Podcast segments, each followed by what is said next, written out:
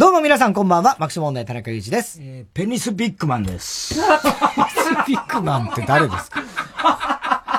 ペニスビッグマンですか？あの、デニス・ロットマンの友達デニス・ロットマンかの友達。ペニスビッグマンって。ええ すごいやつだね。ええもうどてらいやつって言われてええどてらいやつだね。ええ大変ですよ。ねとうとう、あの、はい注射打ってきましたね。あ、あの、こう逆側のやつ。あ、は終わったんだっけ？あ、ワクチンの方ね。あ、ワクチンか。何毎週注射ワクチンでしょいやいや、違うじゃん。ここんとこずっと五十肩の注射の話をしてたでしょ？五十肩は先週ですよ。え五十肩はもう終わりました。終わったんですね全部終わって、もう五十肩な、なんともないですよ。なんともないでしょ、もう。今もう二十肩ぐらいになって二重肩って、肩なん二刀流ですよ。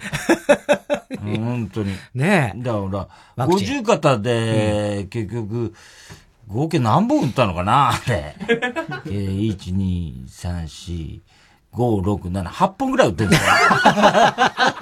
五十肩のワクチン。すごい、五十肩ワクチンじゃない。ねあの、注射ね治療の注射。で、この間いよいよ本物の、本物じゃねえ、うん別に。その五十肩って本物の別にね。ね、えのワクチンですか？うん一回、一本目。一回目あともう一本残ってるんですけど。そうだね。まだあるだからね。もう、あの、看護婦さんももう慣れたもんでね、もう散々打ってるから、俺もはいはいほら。はうんね。でもう、現場行ったら、清水さんって言われて、はい。誰 間違えてない？それ。名前確認するでしょ？あれちゃんと。注射、かなり打ってる人ってではいって言っちゃダメなんだ清水さんって呼ばれて、はい。別の清水さんじゃない。レストランから来ました。レストランとかじゃないでしょ？うんやめなさい、それは。ねえ、マスター、打ってよ。ええだダメ、だ。そういうことで。そんな、そんなレストランねえよ、お前。あったら大問題だろ。まあでもね、あのーあれですよ。だからうちは、あの、上原とね、日野と、3人で行ったんですよ。社はいはいはい長も行ったけど。で、社長はまあ、ね、あのーもう、社長ですから、それはもう、ベンツで行くわけですよ。で僕、いやいや、別に。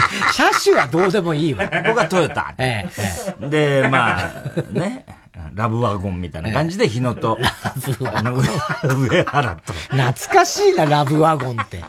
声生まれちゃうのかな、ええこん中で。なんか言いながらで、日野が運転してて。うんで、日野お前な、お前、俺、あの、医者にお前だけ、あの、頭に打ってくれって言ってやるから。なんでそんなこと言っちゃうんですか？いやいやいや言っちゃったんですか？言っちゃったんですかじゃね。ビビってんの、日野も。バカじゃないの。で、言ったらさ、あの、まあ、社長が先に打つんだけど、もう俺も、うんその、ちょっと距離取って、ね、順番待ってんだよ。はいはいはい。あーってなってるわけ。もう、もうね、緊張で、恐怖でね。さ、もう看護師さんもさ、見ない方がいいです、お父さんが。見ない方がとか言ってんだけど、はいどうしてもこう、薄めで見ちゃって。で、その後俺なんだけど、パッて後ろ見たら上原いたから、お前行け、つってね。お前行けじゃねえんだよ。目くばせして。お前行けじゃねえあいつもええ、注射嫌いだからさ、ああ、上原もね。いや、嫌ですね。嫌ですよ お前が。ダメなの、それちゃんと順番通りやんないとね。いやいや、別に順番はどうでもいいんですよ。まあまあまあまあ、そうか。一緒に出してんですからね。はいはいはい。なんですか、接種券とか。はいはいはい。で、上原先に出したね、こっそりね。で、俺はそれで、また後ろに。で。見なきゃいいし。だから、な笛が増えるだけなんだから。気持ちはわからなくはないけ社ど。長に見つかってさ、うん。あんた何やってんの？なんで上原が打ってんの？あなたでしょ？つって。次俺、日の行かせようと思ってたんだけど、はいはい、行きなさい。ってはい言われて、ダーってなってまた。うんもう大変だよ。痛くて。注射自体はそんな痛くなかったでしょ？いや、痛いよ、そりゃ。気持ちでしょ？気持ちが痛いんでしょ？おいでさ、日野に聞いたらさ、もうどうだったって言ったらさ、うん、なんか、なんか全然、あの、気がついたら終わってましたよ、つってさ、もっと格好つけんだいや、あいつらさ格好つけてはないと思うよ。な、全く痛くありませんでした。そう思ったんだろうね、それはね。言ってんだよ。で格好つけてんのなんでやけにさ。うん。格好つけと思うところがおかしい。本当でしょ？そんな人いっぱいいるじゃん、だって。いやいや。みんな格好つけてないですよほいで、結局、じゃあ、どうなったかっつうと、その日結構、ほら、なんかいろいろあるかもしれないからで、まあ休みだったんですよ。で、俺はね、夕方ぐらいに、もう、注射が終わっちゃえばなんともないもうもうね、注射終わっちゃえば。で、夕方ぐらいにその刺した部分がちょっと筋肉痛みたいになって、あとなんともなかったです。だから、多分2回目の方がそういうの出るかもまあね、よく言ってますけど、出ていいです、僕はね。全然出ていいんですけど。そしたら聞いたらね、あのー、上原は、やっぱ痛かくなったらしいんだよ。あ、言ってたね。足、あの、腕が上がんなくなったってあの、強烈なデッドボールを受けた時、うん、野球やったからね。言っててさ。うん。うん、俺思い出しました。あのデッドボールを思い出しました。デッドボール思い出したって言ってたね。そっちのが格好つけてんじゃねえか。なんかよくわかんないんだ、あいつも。あいつの格好つけ方もよくわかんない。強烈なデッドボールを思い出しました。よくわかんないね。逆に日野にあったら日野は、なんか、やっぱり、ちょっとこう、腕が、あの、力が、なんかあいつも気のせいだと思うんだけど、そんなの。絶対そんななるわけないんだけど。いや別になってもおかしくないよ。腕に力が入ります。え？で、人それぞれ。左手？って言ったら両腕に力が入ります。なんで両腕なんだよ。よくあ、でも倦怠感とかある人いるっていうからね。だるいとか重たいとか、ね。人それぞれみたいよ。聞いたらね。看護師さんに聞いたら。本当に、あの、若くても、なんともないっていう。はいはいはい。お医者さんほら先打ってるじゃない？そうすると、うん、やっぱ私はちょっともう怖かったんで、うん、あのー、痛み止めみたいのをすぐ飲みましたとか、とか言ってて、それぞれやっぱ全然違うんだって。いや、そうみたいね。うん。ね。うん。だからお前言ってたコロナの症状も、それぞれやっぱ違うんだね。みんな違うのよ。うん。なんともない人も当然いっぱいいるわけでね。うん。うん。うん、すんごい39度だなんだが続く人もいればね。うん、そうね。うん、だから結構、だから、ほら、サンジャポの山本、うんうん、ね、あれもほら、TBS の、はいはいはい。あの、職場ね。ね、あれでやったから。やっぱ熱出た出たってね。37度。で、倦怠感が本当にすごかったっつって。うん。でもまあ1日だけみたいですけどね。うん、それぞれだね。ね。うん。ワクチンですよ、もう。本当に。俺もだからね、コロナ一回なってるから、まあだから山本さんもそうやってね。なったの？さ、お前さ、もうなったの？は、何、何月ぐらい？去年の8月です。だから、わかんないよね、それもう、抗体いや、だからそう、抗体があるないは、あんまりなんか、だ、例えばだとするなら、抗体検査をした上で、あるなら、こうとか、こんぐらいしかないなら、1回打とう、2回打とうみたいなとかありそうじゃん、うん、そういうのも何にも言われてないし、周りで、ね、それこそ山本さんとか別に、そういう検査もなしに、うん、普通に2回打つ予定だ。だから普通、だから、かかった人でも打つってことだよね、きっとね。ねそれが推奨されるってことだよね。ってことなんだろうね。うん。でもこの間昨日かな、あのー、事務所行ったら、なんか、あ、お前もいたっけ？はいはい、いましたよ。お前いた？昨日、打ち合わせ。打ち合わせ、打ち合わせ。はいはい。で、俺、お前と別れて、別の会に行って、ま、待ってたんだよ。はい、待ってたっつうかさ、まだ他に、あれがあったから。うん、だからさ、あ事務所って行くたんびにさ、新しい若手がさ、あ、なんかいるじゃん。そうそうそうそう。で、最初行って、あの、マネージャー室行ったらさ、うちにあの、あの、桃木って言うんじゃん。うん、桃木。桃木って何やってんだかわかんない。いやいやいや、仕事してんだから。何者だかわかんない。俺らとは現場とかが違うからね。うん。うん。なんか何にも喋らない、あいつ。まあ、おとなしい。何にも喋ったとこ見たことない。いや、そんなことない。次岡みたいな感じ。え次岡もわかんねえよ、次岡もほら、何にも喋って、秘密主義でさ。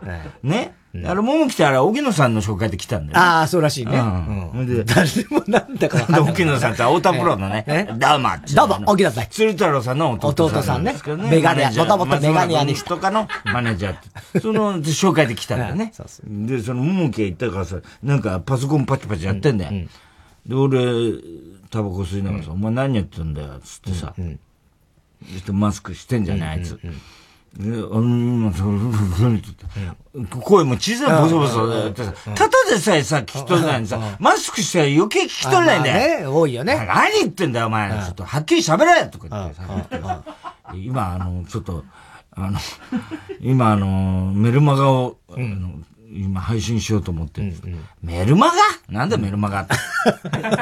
あの、タイタンのメルマガって。タイタンのメルマガなんて知ら知らねえよな、なんて。知らねえ。ねえ、あ、そんなのあんのか？お前、ねえよ、そんなもん。ねえよ。タイタンのメルマガなんかねえよ。いやいや、あるんですよ。あるんですよ。次ねそれあるんでしょ。あるんですよ、じゃねえよ。見たことねえもん、俺。お前が見たことないの俺もないメルマガなんか必要ねえよ、お前、タイタンに。なんだよ、メルマガって偉そうにしやがって、お前。偉そうにもしてないでしょ、多分。何やってんだよ、つってさ。何のメルマガなんだよ、今日は、じゃあ。つってさ。じゃあ今ちょっとプリントアウトして見せますっつうからさ。喋んのめんどくせえのか、お前は。口で言え、今。ね。今、お前がやってること口で言え、つって。あの、いろいろ、今ちょっとあの、井口の、井口、井口のあれを、ちょっとあの、配信のやつをやってて、井口なんか配信しなくていいんだよ。しなくていいもおかしいでしょ。言ってんだけどさ、そしたらさ、なんか、じゃつって、俺が、もう、ちょっと、もうちょっと詳しく聞かせるよ、仕事してんだから。仕事なんかしてない大して。してんだろ。そしたらさ、口、詳しくね、お前、口、あの、言葉で喋る。今、お前がね、あの、その書類を見せたところで、俺は、お前から聞きたいんだから、つって、ね、言ってるわけ。で言ってるの、早く。喋、る、なんか、もう嫌だな。教える。もう、そんな言われたら余計喋る。もちろん、あの、コピー機からさ、紙がさ、トゥトゥトゥトゥトゥ、トゥトゥトゥトゥって出てきて、これです。なんだよ、お前、これ。ってたのね。読まねえこんなもんって言って。よくよく聞いて、じゃあ出します、今画面を使って。出すんじゃなくて、お前が言葉で説明絶対言葉じゃ説明できないのね。したくないしたくないのね。うん。で、出してみたら、うん、なんかさ、井口がさ、うん、変なし、小芝居やってんだよ。なんかプロモーションビデオみたいんで。ほうほうほう。で、うん、それがさ、相方がさ、あの、ハーパーって、ハーパー？ハーパー？パー？パーパー？パーのさ、歌の前。パパの歌の前、星野ディスコの相方の女の子あ、女の子ね。うん。アイナトゥー。アイナトゥー。アイナトゥー。アイナプー。アイナプー。アイナプー。もうなんなんだよ。みちょぱとかさ、もう、全然わかんないんだよ、最近の言葉。名前がさ、ピッポッポやとかさ、みちょぱがいて、とかさ、ゆきぽよがいて、チョン、チュンペル。ゆうちゃみが来たからね、ゆうちゃみ。ゆうちゃみ、チュンペル。リュウチュウヤン。もうなんだかわかんない。チュウヤンは全然ペニスビッグマン。ペニスビッグマン。そういう感じなんだよ。ねで、パパの相方の、アイナプー、アイナプー。パイナプーがさ、パイナプーじゃないアイナプーアイナプーとさ、なんか歌ってんだよ。なんだかし何これって言ったらさ、あの、井口の、あの、ブチュラジのね、のファンのラッパーの人がいて、うん、井口のあれに、うん、あの歌を作ってくれたんですそのプロモーションビデオなんだプロモーションビデオ。そしたらもうさ、井口がもう、もう不快でしょうがないんだよ。なんかなんか変な芝居みたいな、小芝居みたいになってんだけどさ、もうどうしようもないんだよ。もう見て見てらんないようなやつで、で、二人で歌ってんだよ。あの、パイナップルとさ、アイナップル、ね、アイナップルと井口が、歌、こんなもんお前さ、あの、アイナプーはいいよ、すごく。アイナプーはすごくいいんだけど、もうしょうがない。井口がどうしようもないんだよ。もうさ、不快でしょうがないんだよ。ラップなのそれ、ラップ。ラップなの。で、何やってんのこれって言ったらさ、プロモーションビデオだったの。なんか、その、女に振られて、井口が全部そういうのやってて、で、それをね、で、これを作った人の、うん、ラッパーの人がこれでした。うん、すげえかっこいい。別にそっちはさ、普通の、すごいいいのに、もう全部井口が台無しにしてんのね。あ、そうなんだ。お前申し訳ないよ、この人たちに。つってさ、井口がなんか、変な芝居やってんだよ。へえ。で、それをそれをだから、メルマガで？なんか、説明して説明してんだかなんだか知んないけど、それで、あの、再生回数をなんか、増やそうと企んでるらしい。なん増えるわけねえじゃん。いや、わかんないじゃん。どっから火つかわかんない。いろんなこと言ってたらさ、お疲れ様ですとか言ってさ、したら、あの、ナオミのモノマネはいはいはいはい。で、おーつって言ったら。明るい子ね。どうも、ニューヨークから帰ってきました。とか言うからさ、早えな、お前、ニューヨークから帰って。もう帰ってきたの？お前、はいとか言ってさ、楽しかったです。とか言ってさ、ナオミのもの。朝倉ポンズ。朝倉ポンズ。朝倉ポンズが来てさ、どうもなんつって言ってんだよ。ほいで、ちょっと痩せたんだ、あの子ね。ああ、そうそうそう。お前の雰囲気変わってる、痩せたね、つったらさ、はい、あの、ちょっと貧乏で食べられなくて。かわいそうだろ、お前。かわいそうすぎるよって事務所に。なんかやれ食い物を、つってさ。ね、俺たまたまそこで焼き鳥食ったら、もうあげるよ、これ、つって。2本あげたらさ、あ、これ今夜の夕食にしますって、それだけなの、お前。情けないよ、お前。情けないね。かわいそうにさ。うん。そういうのでやってそうそう、だからね、最近、その預かりっぽい若手が。その後、二人組の、なんか偶然、はっつ来て俺の髪ってびっくりしてんだ。誰ですか？あなたたちは。って言うからさ。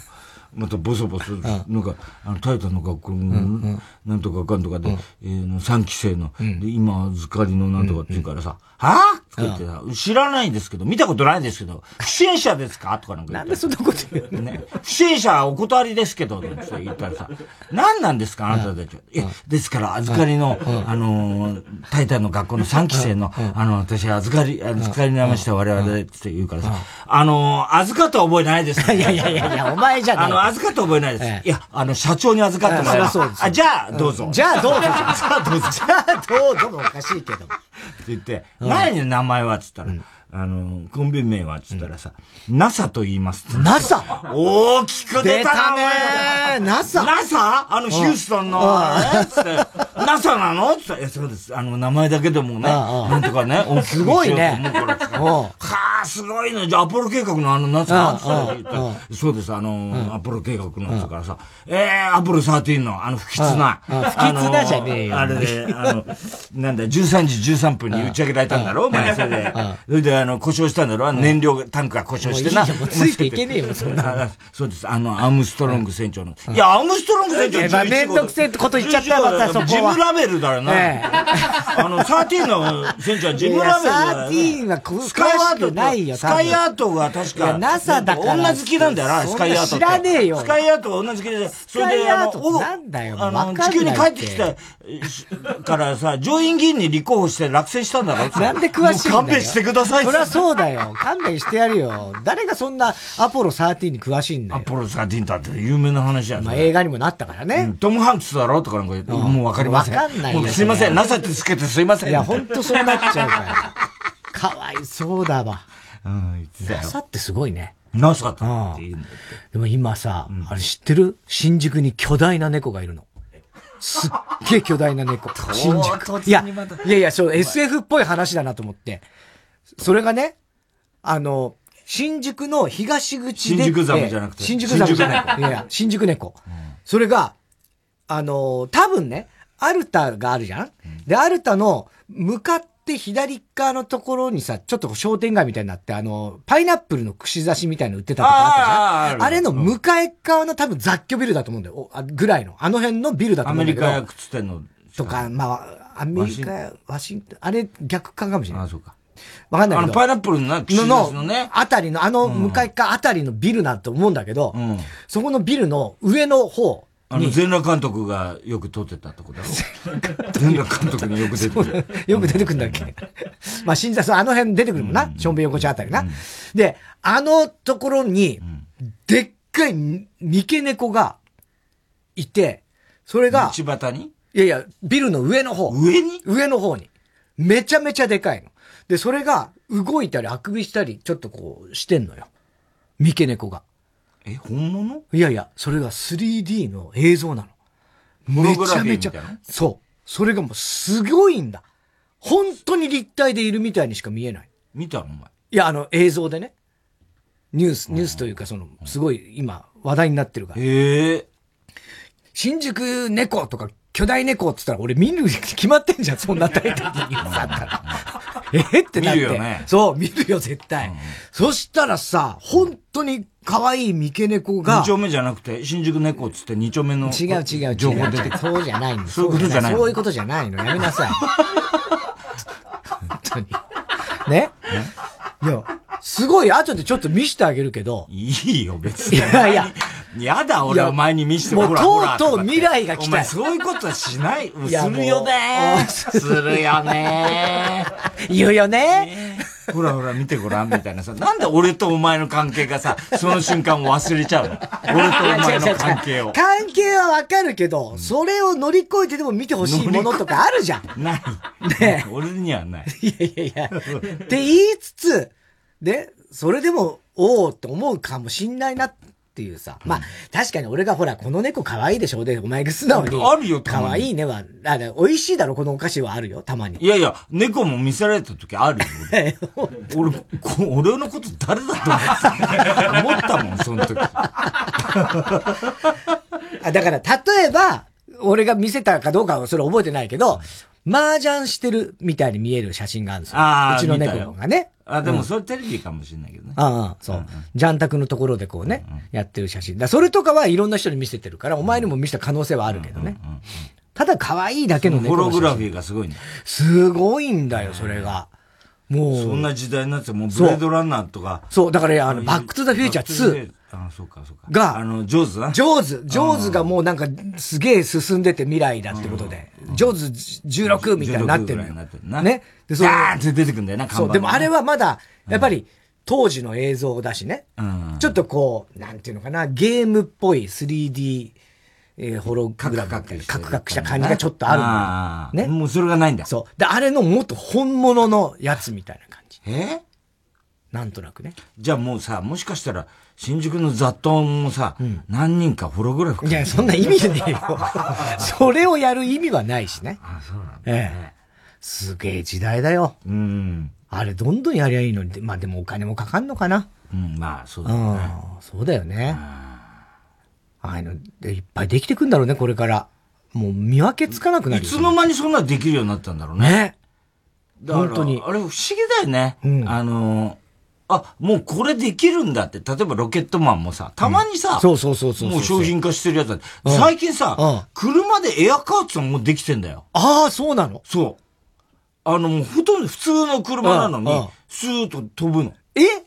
羽とか羽が出てくる。あ、羽が出てくる、ね。だから、ボンドカーみたいな。昔のだ、ファントマの、あの、ルイド・フィネスが乗ってる車みたいなのがあるんだよ。もう出てきてんの。あ、そう。だからああいつできて、でも、できたっていうニュースから結構普及までが、そうなんだよ。聞かねえな、みたいな。そうなんだよ。リニアモーターカーとかそうじゃん。リニアモーターカーなんて、俺ら子供俺さ、小4の時に、リニアモーターカーっていうのがね、うん、もうや開発してて、うん、もう将来はもうこういうことになるっていうのは、俺小学校4年なの。未だに覚えてる。覚えてるな。すげえ夢見たよ。未だにもうちょっとだろうけどね。うん、だからそれこそアポロで言うとさ、アポロ13なんかさ、うん、本当にさ、あの時のさ、あれ映画見た？見た見た。あれのさ、もう帰り方とかさ、いやもう、ほん今から見るとさ、今から考えるとだよ。まあもちろんコンピューター全部使ってんだけど、それでもさ、手作業になるわけだよ、あれって。使えなくなってさ。で、あの、要するにさ、レレッドだっけ？なんかそのレ、あの、要は、あの、月、月探査、船に移動するんだよね、あれね。で、結局、それで、救助、救命ボートになって、あの、感性の法則で帰ってくるんだよ。うん、あれってね。うん、一周回って、だから月面着陸諦めて、一周回って帰ってくるんだけど、もうその時にさ、全部さ、あの、飛行士たちがさ、それこそさ、あのー、その、みんなほら、あの、計算とか、コンピューターの計算とかみんなできてさ、はいはい、で、その、それこそスワイガートっていうさ、うんうん、あのー、頭のいい人がさ、うんうん、あの、あれ実はほら、うん。直前に乗るはずだった人が、あの、風疹になっちゃうんだね。だから、で、それこそ感染症で乗れなくなって、で、あのー、要は、行くか行かないか。で、船長がもう別、まつ、あの、バックアップチームって3人あって、それに全特会するか、それか、そいつだけを、バックアップチームから一人スワイガーとだけをっていうのがあるわけ。これはもう、それで、結局そういうの人がさ、全部さ、その、大気圏へのさ、入射角度みたいのでさ、それがほんのさ、もう、これが、あの、例えばここにあるバスケットボールが、ね、地球でこれが、あの、ソフトボールがさ、あの、月とすると、この大気圏突入するの角度が、こう、あの、こんだけの幅しかないと。できる、成功の幅がね。で、それがちょっとでもずれたら、もう、あの、炎に包まれて、バラバラになると。で、もう、あの、逆に、あの、なんつう浅すぎると、今度は、あの、大気圏に跳ね飛ばされて、宇宙にか、戻されて、二度と帰れないと。その入射角度をさ、手で全部計算で、やるんだよね。で、それをヒューストンに、これで合ってるかどうか、その、あの、通信でさ、あの、演算かしてくれっつって、で、ヒューストンの連中もみんなで、あの、手でさ、演算するんだよね。よし、これで合ってるっつって、その角度っていうのが、紙、切れ1枚の幅なんだよ。それでさ、帰ってくんだぜ。いや、もう意味わかんない。すごいよね。すごすぎるよね。本当に。なんだろうね、それ、ね、なんだろうね。で、もう電気もへ、あの、減っちゃいけないから途中全部消すんだよね。うんねで、そうするとやっぱりさ、宇宙って寒いんだよね。でも、白肉がさ、白くなんだよね。で、ガタガタ震えてんだよね、最後の方ね。こんな思いで帰ってきたんだよ。びっくりするよね。でも、すごい感動するよね。すごい、あれはもうよかったと思うもんね。ね、13時13分なんだよ。きつすぎるんだよ、全部がね。あれさ、きつすぎるんだよ。すごいよね。ね本当にね。うん。だから、あの、立花隆さんがほら、亡くなったでしょ、宇宙からの帰還でもそういうようなこと書いてあってさ、で人間っつうのはね、やっぱそうやってあのね、科学の文明と、やっぱあと人の力とね。で、ただ宇宙からの帰還というのは、初めて立花、立花隆って今もうさ、NHK ぶっ壊すね、あっちのあっちになっちゃったけど、本来立花、本来っつっちゃあれだけど、俺が尊敬してた、まあ、立花隆もさ、あれ、なんだ、コロナかかってどうした？大丈夫か？あ、大丈夫だったんじゃないですか？大丈夫なの？うん。ああ、よかったよな、ね、コロナぶっ壊せよ、お前。もうぶっ壊した。立花！いやいやいやいや、何言って。語り元気か元気か？じゃないよ。で、俺、だからそういう意味で言うと、立花隆さんってさ、言ってみりゃさ、その、初めてだよ、あの、宇宙に行った人たちの、要するに精神面を全部インタビューするんだよ。で、要はその、必ず宇宙に行った人っていうのは、あのなんていうの、神を感じてるっていう証言が多いっていうのを全部収集していく、あの凄さね。あの、要するにアポロの仕組みとかも全部わかってんだからね、あの立場の高さ。すごいんだよな、あの人ね。すごいなんてもんじゃないですよ。お前なんかは、俺とは全然違うんですよ。えー、分かってますよ。ね？分かってるわ。うん。だからそういう意味で言うと、うん、俺、あの、この間もあの、クローズアップ現代見てたら、立花隆さんの最後の、あれやってたけど、うんうん、あの、ほら、猫ビル行ったじゃん、俺らもさ。で、あの時にさ、あの人、脳死もや、ね、うんうん、散々研究して、あと臨死体験。臨死体験とかね。これもう、もう本当に不思議な話がいっぱいあるんだけど、あの、俺印象的だったのは、あの、NHK の探検爆問で、立花さんとこの、あの、猫ビル行って立花さんと話したじゃない。そその時にさ、あの、立花さんってもしかしてあれですよね、死ぬのって怖くないですよね、全然怖くないっつって。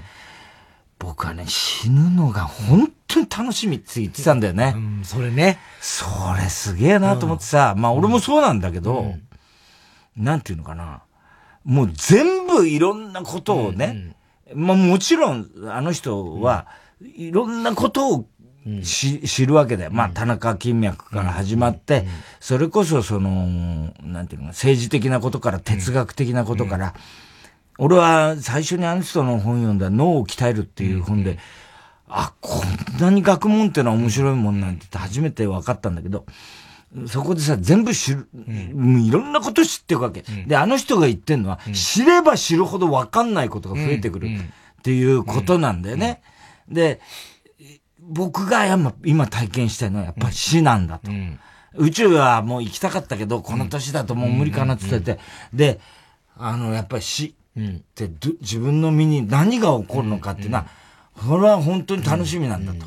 だから、その、自然に死にたいし、もちろん延命とかじゃなく、ちゃんと自分が意識をはっきりしながら死にたいって言ってたっていうのを、この間クローズアップ現代で言ってたけど、だから、それで死ぬのは楽しみなんだよってすごく印象的だったんだけど、俺さ、あの人こそね、このコロナの時代に、ああ、なんか、い、いてくれて、うん、俺は本当にコロナが始まってからの1年ちょい、半年ぐらいはさ、立花さんならどうこの状態を思うだろうっていうのは、あの、常に思ってて、でも、あの発言も見えてこないし、おそらくだから療養されて、なんかもう入院されてるかなんかだろうなと思ってたんだけど、思ってたこといっぱいあると思うんだよね。まあ、そうだね。で、立花さんほど、その、なんていうの？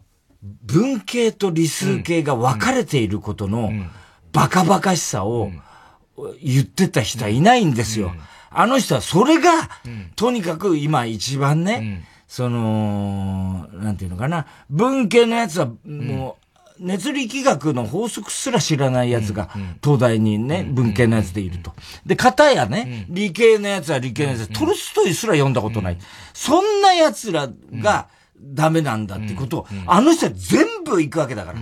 で、しかもその神秘的な脳死、臨死体験から、その、アポロに乗った人たち、だからインタビューできるわけですよ。あの人が、アポロの宇宙飛行士に、インタビューした時に、神秘的な体験をしした。それは神秘とも言えないぐらいの、もう科学的などっちかっつうと。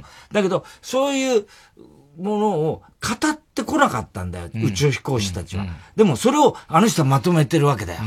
だから、今まさにさ、それこそさ、ちょっと前にさ、ほら、政府と専門家がさ、あの、意見が対立してるって、本当は、俺は対立してるとは思わないんだけど、尾身さんとね、東京五輪に関してね、政府と、あの、あれが対立してんじゃないかっていう話あったじゃない。で、その、みんな言うじゃない、その科学的って。でも、俺さ、まあ、こういうこと言っちゃあれだけど、立花隆さんのね、あの、本を読んでると、どんどん思うんだけど、あの、言葉として、科学的っていう言葉こそ、科学的じゃない言葉はないなと思うわけ。簡単に言うじゃん。科学的にはどうなのか。ワイドショーの連中もさ、みんなさ、科学的に説明してほしいですよね。もっとエビデンスをとか言うじゃない。いや、そんなに、それは言葉ほど、科学的じゃない言葉ないんだよって思うわけ。っていうのは、科学って知れば知るほど、わからないことだらけだっていうことの、を知るばっかりなんだよ、科学って。わかる？お前にはわかんないだろ？いや、わかるよ。なんで決めつけんですか？言ってることはわかりますよ。わかる？いや、わかりますよ。え？ええ。科学的って簡単に言ってるけれども。科学に敵をつけたらもう、科学でも何でもないんだよ。ね。ね。で、それを科学的って簡単に言うけど、全部わかんないんです。実は何にも一つ、すべての正解を分かってる人間なんか、この世界に一人もいないわけです。感染症に対してもそうですよ。だから、それに関して言うと、あの、まあまあ晩年になるのかな立花さんが書いたその、天皇と東大っていうね、ものすごい俺は仕事だと、この、本は上下巻にわたって分厚い本ですよ。だけど、これはね、本当に今、今こそ読むべきだと思うね。うあのー、大変だろうけど読むの。でも、夢中になれるっていうのは、あの、要は、学問についてっていうのが、その日本のあの、歴史っていうのが、実は天皇と東大っていうことに、すべてその、えー、戦前から、明治からの、この東大ができてからの、あの、政府と、それこそ国体っていう国の形ですよね。その国体っていう意味も今の国体と違うんだけど、そういうものを、に対して、その学問はどういうアプローチをしていた、それが政府がどういう関与をしてきたか。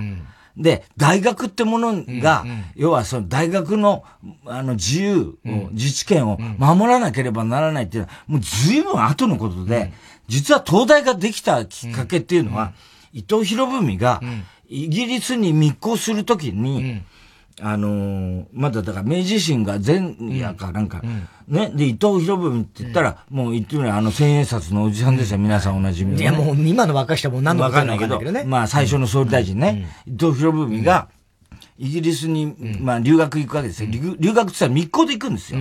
で、その時に、どうしてもやっぱ英語がわかんないから、和英辞典みたいなのを作りたいって、で、藩、藩の藩校、まあ、な、長州藩とか土佐藩の藩ね。藩の高校、学校の校。で、寺子屋の上が藩校だったんですよ。で、その藩校みたいなものの、融資を募って、あの、要するにイギリスの、え、和英辞典、日本で初めて、そういうのを持たせたんですよ、伊藤博文に。それが、その期間、要するにその、なんつうの？そのセンターっていうかさ、それが実は東大に後々なる。そうなの？うん。それが実は前身なんです。で、それが、あの、そこに勝海舟が、これからはね、全部儒学で漢学で日本をやってきたけど、これからは、やっぱ洋楽の時代が来るだろうと。これで世界行くわけだから。で、やっぱりイギリス式の軍隊を作んないとダメだって勝海舟が言うわけです。それで、そういう組織を作る、教育機関を作ろうってできたのが実は今の東大の、東大。だ日本で初めて、その後帝大になるわけですけど、その東大の、あの、前身のような、まあ、教育機関みたいのができるわけですよ。だから、明治のもう三十何年ぐらいまでは、国家の機関なんですよ、東大ってそっか。だから、うん、あの、学問の自由を守、うん、大学の自治権何もないんですよ。うん、で、それが随分後になって、その、東京大学、帝、まあ、東京帝国大学ぐらいね、そう分かれるわけですけど、その、だから、実は今言ってる、その、専門家と、政府の、その、せめぎ合いみたいなことっていうのは、もう、日本は、その、もっと、明治の、その、初期から、ずーっと、あるんです。あるのね。で、その東大ができて、その、まあ、福沢諭吉が、あの、慶応を作るわけですよね。で、大隈重信は、まあ、あの、総理大臣だったのを、下野して、国、国から離れて、で、その東大が国家の機関であるってことの反発で、早稲田を、それで次第っていうのができるんです。ああ、なるほど。ね、うん、で、そのうち東大も、だからいろいろ、まあいろんな、そのまあ大逆事件とか竹川事件とか、まあ京都大学の方ですけど、そういう国立大学の中でも、その政府とに、あの、反発もあれば、政府に迎合することもあればって。だから、専門家と、実は学者と、その国家の戦いっていうのは、実は今に始まったことではなくて、もっと、あの、もっと、あからさまな戦いが、この日本の歴史の中に、ずーっとあるんです。長えな、ずーっと。が。ね。で、ましてや、その感染症なんつったら、その、ベルナーっていう人が、うん、あの、天然痘ワクチンを、うん、ね、発明する。で、その時に、同じ時期に北里柴三郎っていう人が、ね、あの人が破傷風の、あの、抗毒素の薬を共同で向こうの、ね、あれで、ドイツだかイギリスだかわかんないけど、とにかくその共同では、発明するわけです。だから、ノーベル賞もなんだけど、国内では何の評価もされなかったんだ北里柴三郎。だけど、一応北里大学ってあるじゃない、で、ああいう自分の大学作ってもらってやるんだけど、それが、いつの間にか北里柴三郎が知らない間に、文部省の管轄になってた。で、冗談じゃねえって北里柴三郎が怒って、国の指図は受けないっつって、できたのが今の北里大学ですよ。次第になるわけ。次第になるわけね。そう。だからそういう戦いが、要は、感染症とかの専門家と国家の戦いってのは、もう実はそこにあるのあって、で、それを手伝ったのが福沢諭吉なんですよ。あ、諭吉が。諭吉が、それって、でも福沢諭吉ってはイギリスを、え、要するに脱ア、入王っつって、アジアのことばっかりっつってダメだっつって、あの、これからはね、あの、欧州に学ばなきゃダメだって、まあ、それも俺はその時の必然だったかもしれないけど、うん、それも俺はどうかと思ってますよ。だから今の諭吉にあったら、ちょっと君の考え方。いや、今の諭吉にあったら。あの、すすめとか言ってるけど、俺は、あの、学問のすすめや、うん、学問のすすめだよ、向こうは。ね。で、俺はほら、に、日テレで、あの、ななんだよ。なんとかのすすめって番組やってたじゃん。学問のすすめ？え？何のすすめ文学のすすめ。文学？文学のす文学のすすめだっけ、爆笑問題爆笑問題のすすめだよね。そう、やってたじゃん。で、ですよって。ですよ。ですよ、ですよ、みたいな感じで言言っちゃうんだけど、俺はね。だから、そういう意味で言うと、その歴史が、その東大がどうやって今の東大になってきたか。で、それに関して言うと、立花さんは、すごく嘆きも入ってたりなんかして、すんごい面白いんだけど、要はその、専門家、科学的っていうことがいかに科学的という、のがバカバカしいかっていうことも同時に、もちろんバカバカしいわけじゃないんですよ。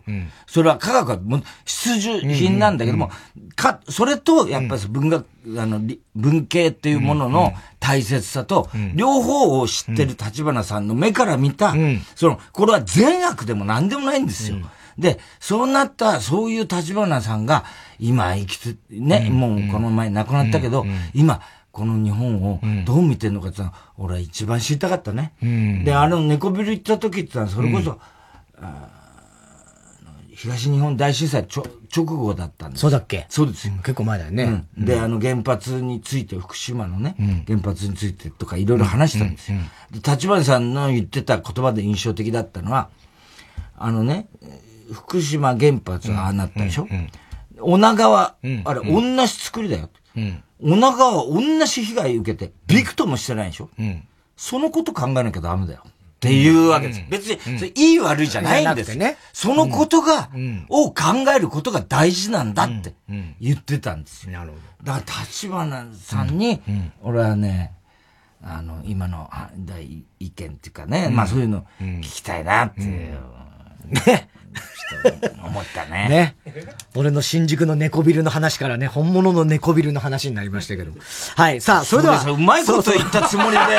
なんか俺嫌だな、俺そういうまとめ方されてさ。いや、ごめんなさい。ごめんなさい。気持ち悪いし。ごめんなさい。バカみたいだし、今までなんか熱弁とかさ、血便じゃないしさ、なんかほんと変なうんこしちゃったみたいな感じになってるし、俺もう嫌だな、その、俺の新宿の猫ビルがね、本当の猫ビルの話になりましたけども、それではっていう、その、なんかもうそういうんじゃないんだよ。俺そこに収まりたくないんだよ。わかるその枠に収まりたくないし、お前ほんと下手くそだし、声優とかね。声優とか、もう行かしてくれよ。下手くそなんだし、行かないと俺本当に気持ち悪いと思う。お前の声優。で、だけどお前この前も言ったけど、俺ね、お前が声優に対して、もうすごいオファーも来てるようだし、もう俺はもう、だったら俺はもう一切ね、お前がね、俺はゴルフ将来やりたいなと昔思ってたのね。だけどお前始めたじゃん。だから俺もゴルフ捨てたのね。で、佐野元春もそうでしょ。でしょで、だから、俺はもう声優やらない。いや、いいよ。絶対やらない。なんでだよ。なんで俺が影響すんだよ、そこは。当たり前じゃん。お前のもんみたいになってるし。なってないよ。なってるよ。なってないよ、別に。なってるよ。太平洋。大西洋。インド洋。それではそろそろ参りましょう。火曜ジャンク爆笑問題カーブ。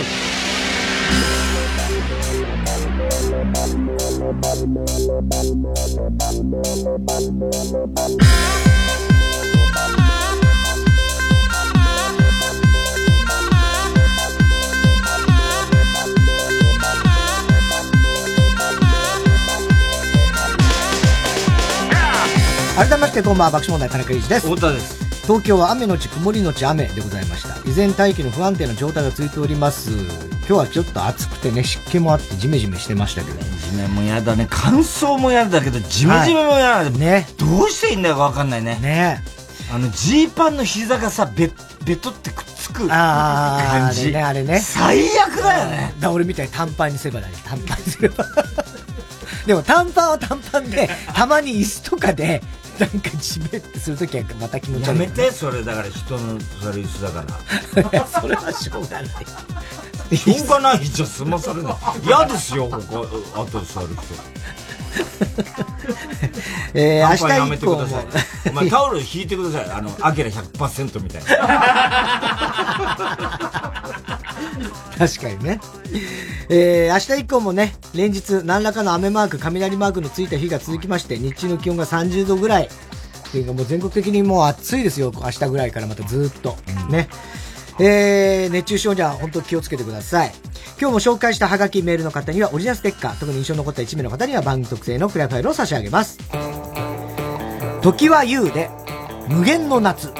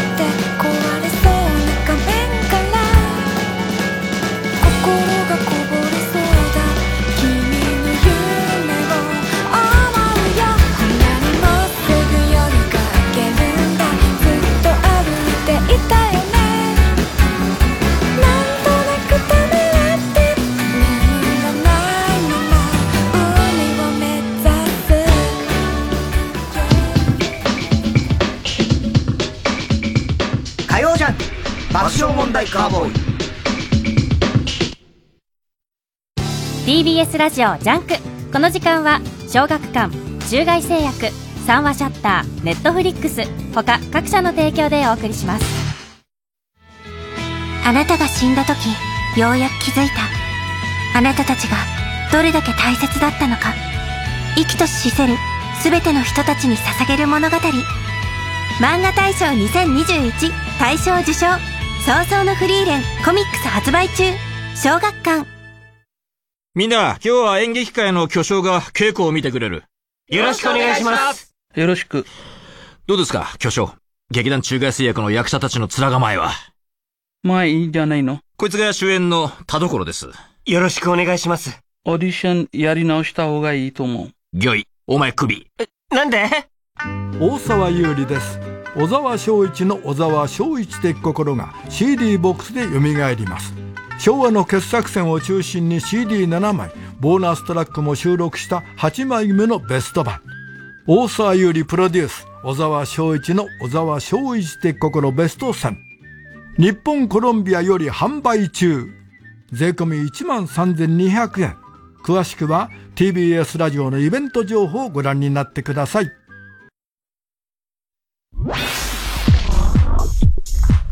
火曜ジャン爆笑問題カーボーイ。プレイステーションプレゼンツマイゲームマイライフ8日のゲストはモデルの宮田聡子さん。モンスターファーム一番こう強いの出たのとかって覚えてたりします？和田明子さんのベストがあって、はい。え強いゴーレムが出るのがあったんですよ。えやっぱり和田明子。やっぱアッコは強いよと、詳しくは木曜夜9時から。TBS ラジオ公式 Twitter アカウントでは毎日様々な情報を発信していますこれから始まる番組情報やゲスト情報さらには放送の裏話もお届け。たまには中の人の心の声のつぶやきも。TBS ラジオをより身近に感じられる公式アカウント。Twitter で TBS ラジオと検索しアカウント TBSR アンダーバー PR をフォロー。さらに TBS ラジオ YouTube 公式チャンネルでも様々なコンテンツを配信中。ぜひチェックしてください火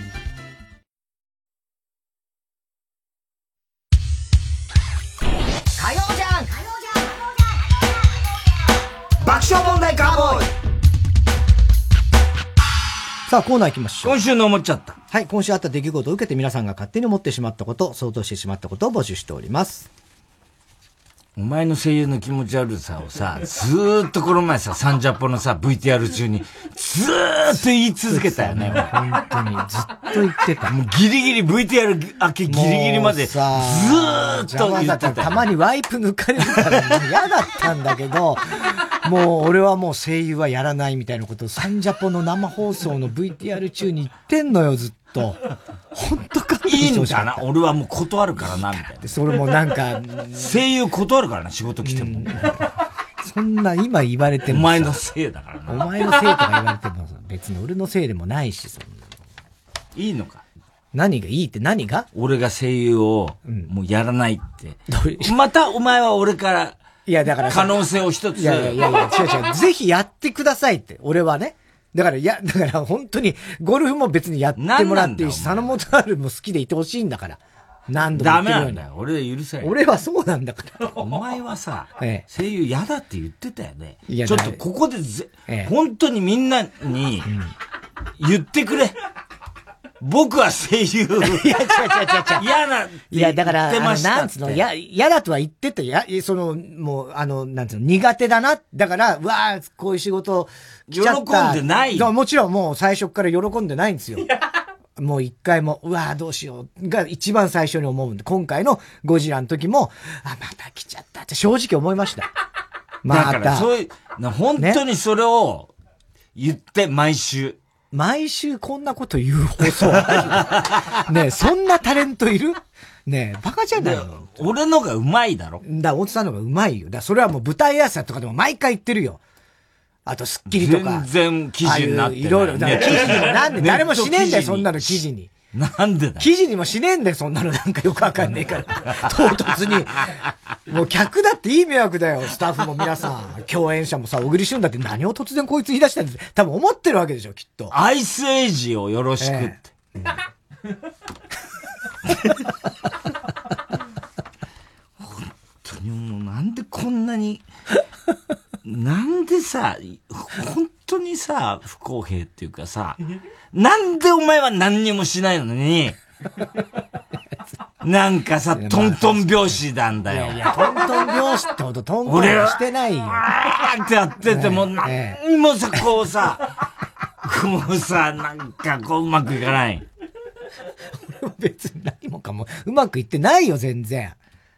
病気はするしさ。本当に。全然うまくいってない病気のことを持ち出されたら、いや、だから、それこそいろいろと。それは、ね？大変でしたねってことしか言えないし、もうそれは申し訳ない。全然トントン拍子じゃない。俺の人生なんて。俺の方が悪いと悪くもないよ。お前はわかった。わかった。健康でいってください。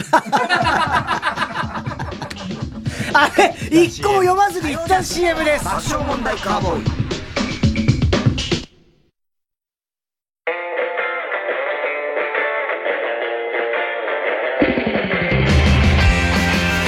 ここでピーナッツバターズの波乗りナミーをお聴きください。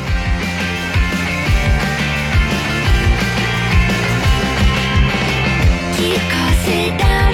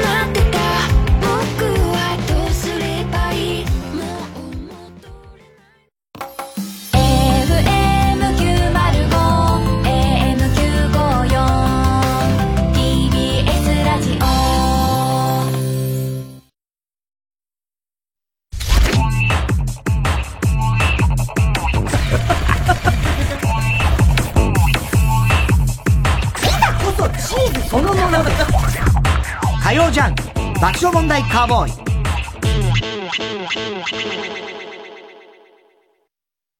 今就活中の君へ.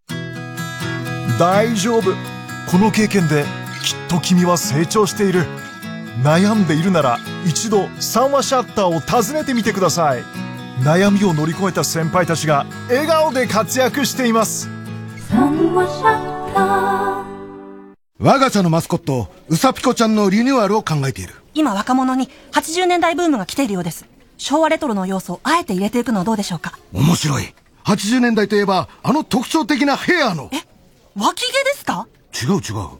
アイドルの髪型だよ。ですよね、そう思ってました。今、脇毛って。相方トラ坊やにも昭和の衣装を。そうだね。80年代といえば、あの白い。ブリーフですか？違う違う。特攻服だよ。君もしかして、あれ見たんだな。見てません。いやでも、脇毛にブリーフって見てるだろ、絶対。見てません。じゃあ、うさぴこちゃんの得意な楽器は？ホラガイ。見てるじゃん。みんな本当は見てました。全裸監督2、独占配信中。TBS ラジオ905954 TBS ラジオジャンクこの時間は小学館中外製薬三和シヤッターネットフリックス他各社の提供でお送りしました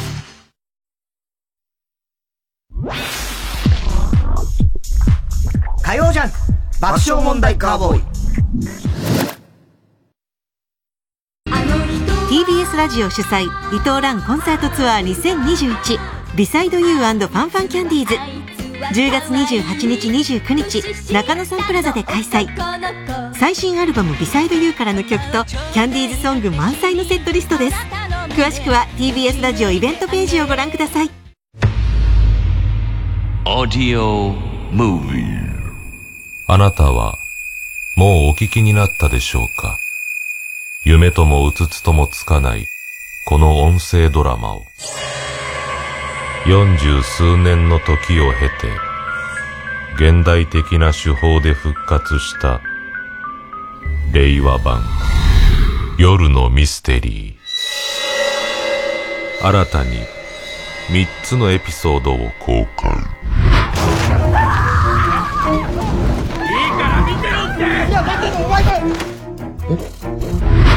あなたが原っぱだと思ってるその場所って。昔。やっぱ車戻ります。どう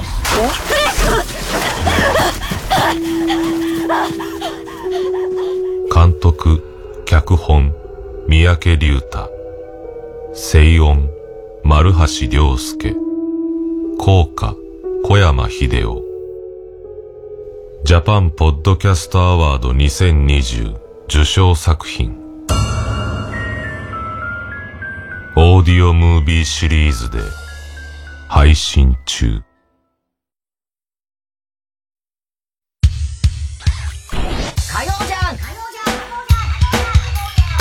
爆笑問題カーボーイ。はい、今週の思っちゃったね。まだ一通も読んでません。行きましょう。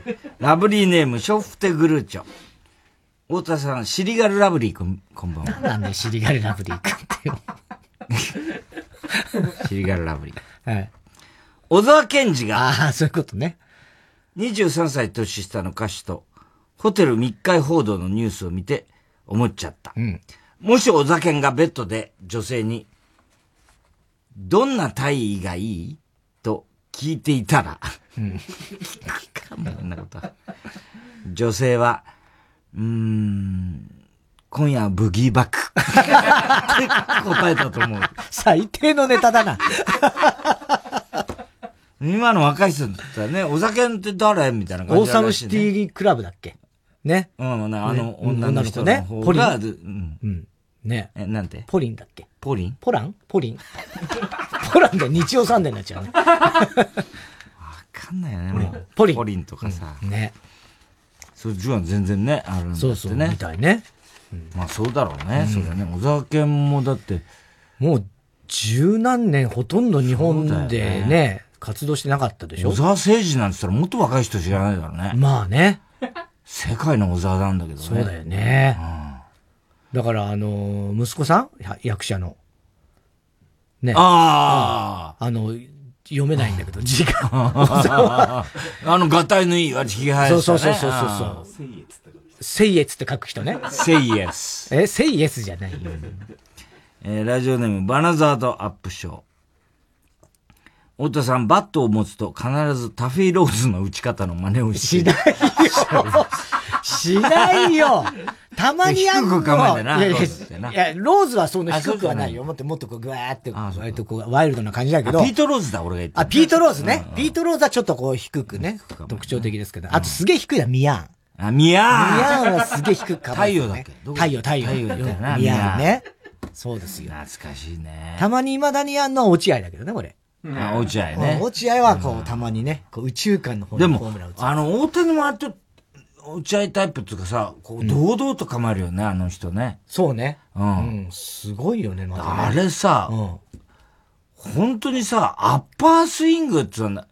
結局さ、我々や、絶対頭叩けって習ったのさダウンスイングねあれは何だったんだよって。あれ、俺、北のリトルパーズとかの時に、コーチに、頭を叩けバカ野郎つって、アッパースイングになってるよとかって 言われて、散々そうしたけど、お前さ、いやいやお前らのせいで俺メジャー行けなかったわいやいや違うよ絶対違うわ思ってるよ。そんなわけないよ。え？違う、だから、それは、その頃の、ね、体格とかさ、野球技術とかいろんなものがあるじゃない。ボールもバットも違えば。ね。体のねそう、体の作りから何から、しなやかさとかいろいろあって、今の大谷は、ああやって、まあどっちかっていうとこう、ホームラン狙いみたいな、完全にあれがうまくいってるけど、じゃあ、あれを、プロ野球選手全員真似して、あのホームでやったら、みんな大谷みたいにホームランが出るかって、そんなことはないと思う。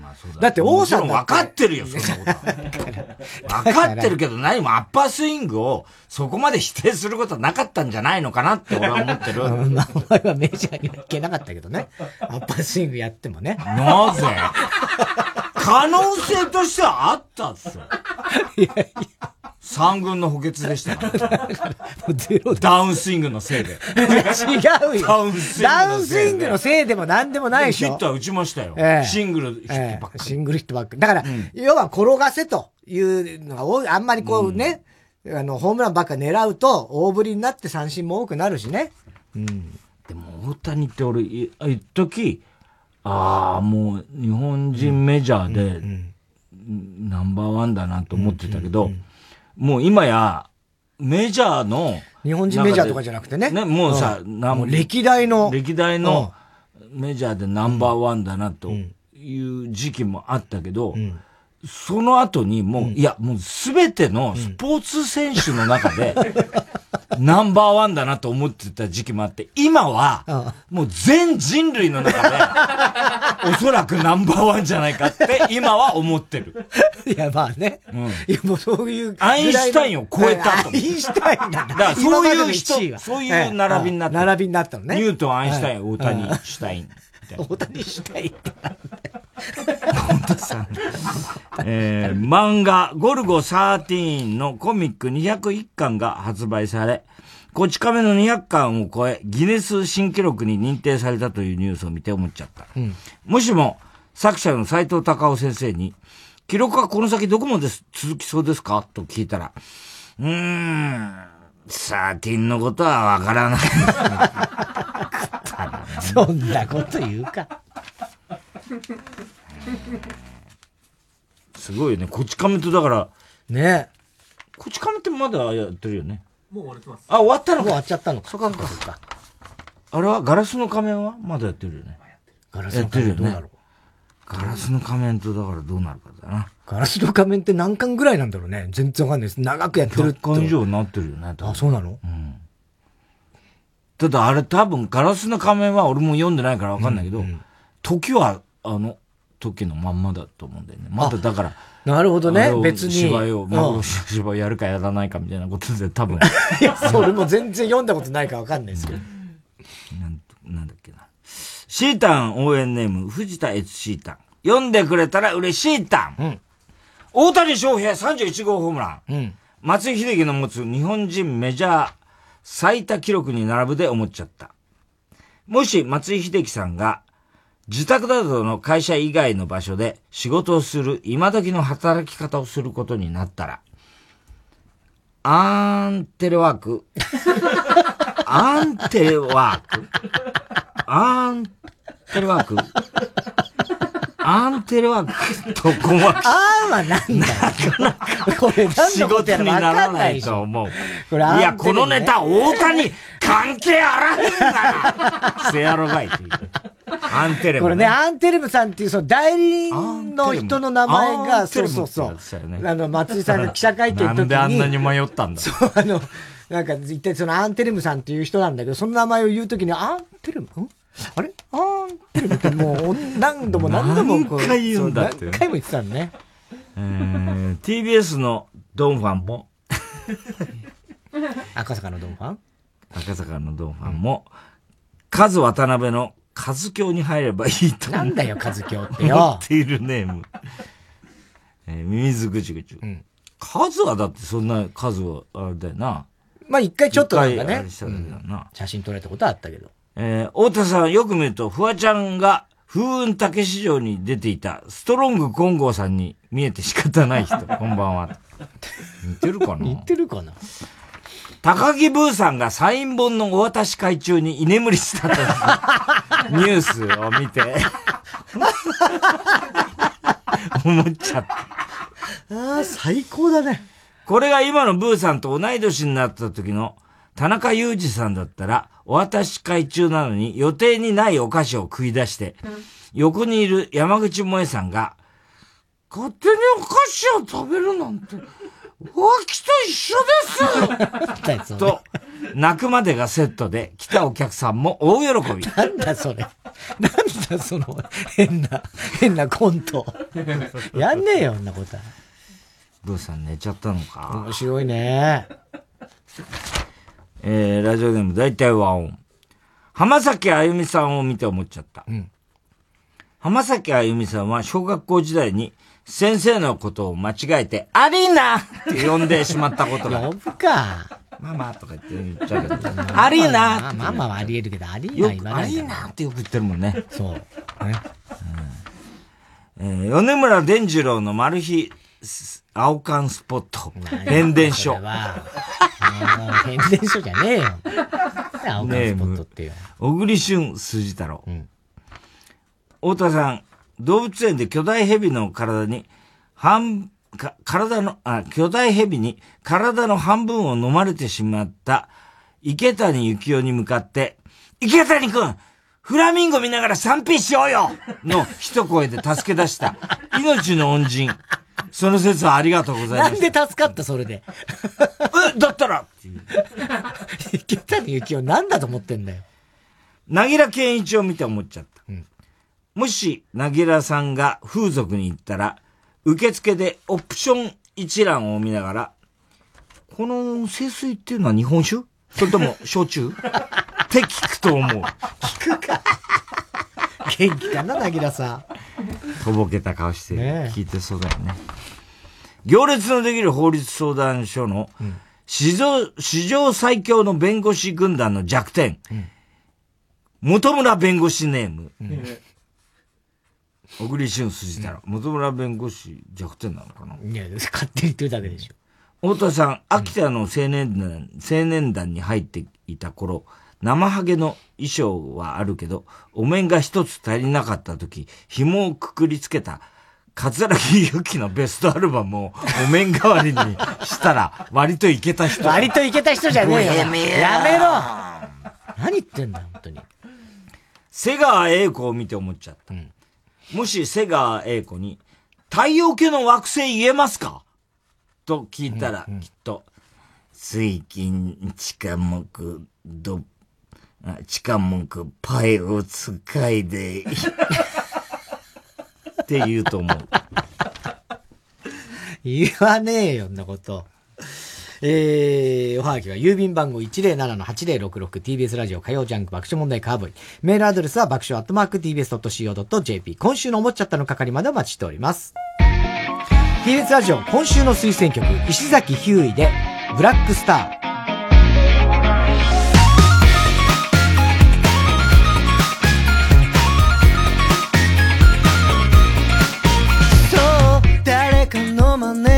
じゃない。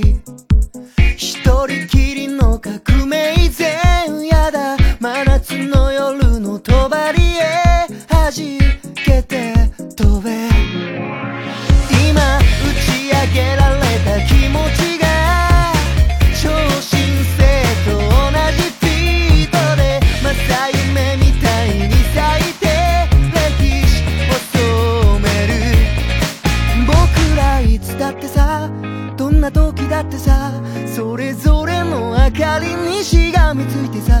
笑ってたいんだよ。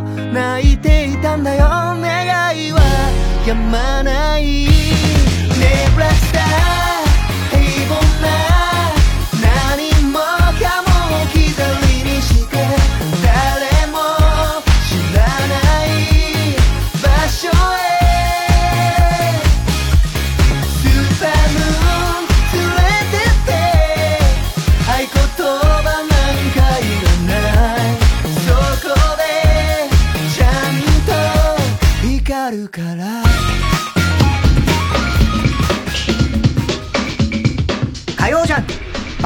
カーボーイ。TBS ラジオジャンク。この時間は小学館中外製薬三和シヤッターネットフリックス他各社の提供でお送りします。千穂さん千穂さん千穂さん千穂さんああ千穂さん千穂さん千穂さん！たとえ今世界が終わっても僕は千穂さんを愛してる。奥博也が描く純愛最強 SF ギガントコミックス発売中。小学館。南海キャンディーズの山里亮太です。私が一人で喋り尽くすトークライブ。山里亮太の140全国公演開催中。7月23日は私の大好きなよさこいのふるさと。いつもお世話になっている高知でお話しさせていただきます。詳しくは TBS ラジオイベント情報をご覧ください。905FM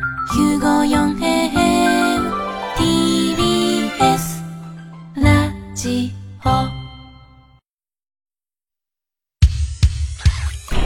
曜じゃん。爆笑問題カーボーイ。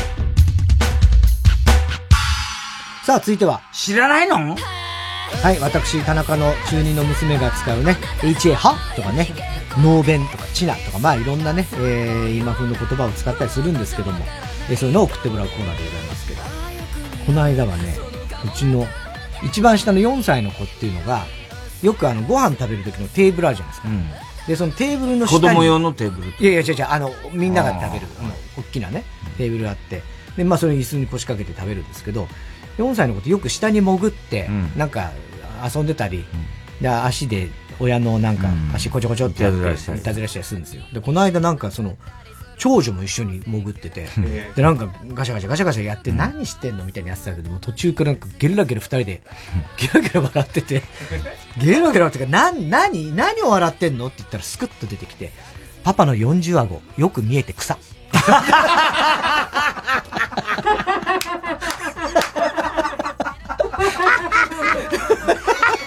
お俺がこう食ってんの下から見てて、なんかもうちょうど顎とか40ぐらいになったらしいんだよ。それを見てずっと笑ってたらしいの。草、草、草、草生えちゃった。うん、草生えた。もうひどい。え、それは何その、赤ん坊と二人で笑ってそうそうそうそうそう。へえ。じゃあ赤ん坊もそれを40まだ40顎だからなんだかそこまでは分かんないけど、まあ別にパパの顎のとか見てるあ面白く見えたうん、多分ね。えーえーラジオネーム、笑福亭グルーチョ。ヤンキーと優等生の会話。ヤンキー。おい今俺のこと睨んだだろ優等生。いえ、睨んでません。はぁシラバニアファミリーしてんじゃねえよシラバニアファミリー。知らねえの？白を切るなってことだ。いいえ、本当に何もしてません。ちてめえ喧嘩売ってんな、おい。俺と一発は殴りをピューロランドでもすんだ殴りをピューロランド？知らねえの？殴り合いの喧嘩だこの人きっと心根は優しいんだろうな。シルバニアファミリーとかね、ピューロランドとかがね、可愛いのが好きなんだね。ラジオネーム、もも、桃口山江。これ、横山だ。あの、山口も言ったけど、日曜サンデーでも言ったけどさ。この回は散々したよね。あれすごいよね。ええ山口も思いってあるんだよね。そう。楽屋のね。楽屋の、ていうか今1階にさ、うん。全部掲示板で出てんだけど、出演者のところにさ、山口百恵ってアッコにお任せのところにあったから、俺、萌えちゃん出んのかと思ってびっくりしたら、いや、これ同姓同名のタレントさんですって言ったら、しかもホリプロの。そうなのどんな人？見たことある？えっとね、あ、だから画面越しでは一回、当時ね。思い切ったよね。うん。そう、実際会ったことは俺は多分ないと思うんだけど、その、アシスタントの人なのかな、多分。うんで、二人ぐらい確かいて、あ、このどっちかなんだな、山口も。どっちか桜の塾なんだ じゃ。二人多分ね、当時はいたんじゃないえ、どういうことなんだろう？ホリプロがもうあえてそうしたのかな？いや、だから本名で。本当わかんない、それは。わかんないよね。お父さんがファンだお父さんがファンじゃあ本名なんだ星崎情報。ね。ウィキペディア。お父さんがファンで、だから本名なん山口さんっていうところで。入って。ねすごいよ、じゃあもうそのまま行こうよって。ねすごいよね。うん。岩崎宏美さんってね。言ったよね。女優さんね。いるよね。そうそう、いるけどね。うん。でもあれはちょっと変えてたじゃん。あの、ひろみって確かひらがなうん。ですよね。ね山口もお前すごいね。百絵だからね。うん。ゆ、えー、有名人のインタビューでの一コマ。高校時代はどんな子だったんですか？高校時代は族でしたね。族やんちゃしてたんですね。仲間とバイクでとか走らせてたんですか？バイク？何の話ですか？え、だって今族っておっしゃったじゃないですか。ボス族だったんですよね。知らないの？付属高校の 生徒のことを族って言うんですよ。ふぐらい言えよ。付属。あーどんな生徒だったんですかね。付属高校でした。でしたそんなね、どんな高校行ってたんですか？でもないんだもんね。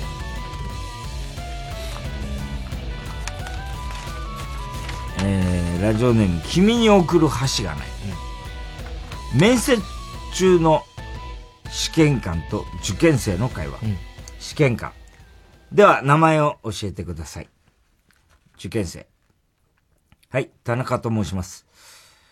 試験官。では、田中君、し志望動機を教えてください。受験生。沢尻エリカ。え？知らないんですか？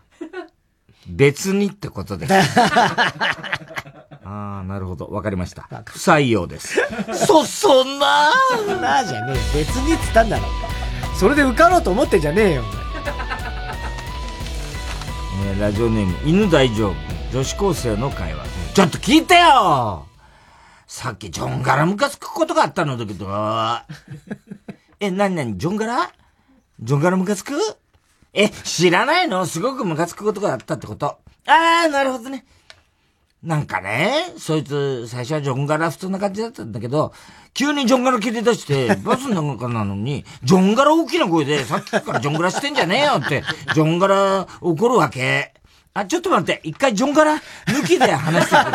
なんか、頭がジョンガラがってきちゃ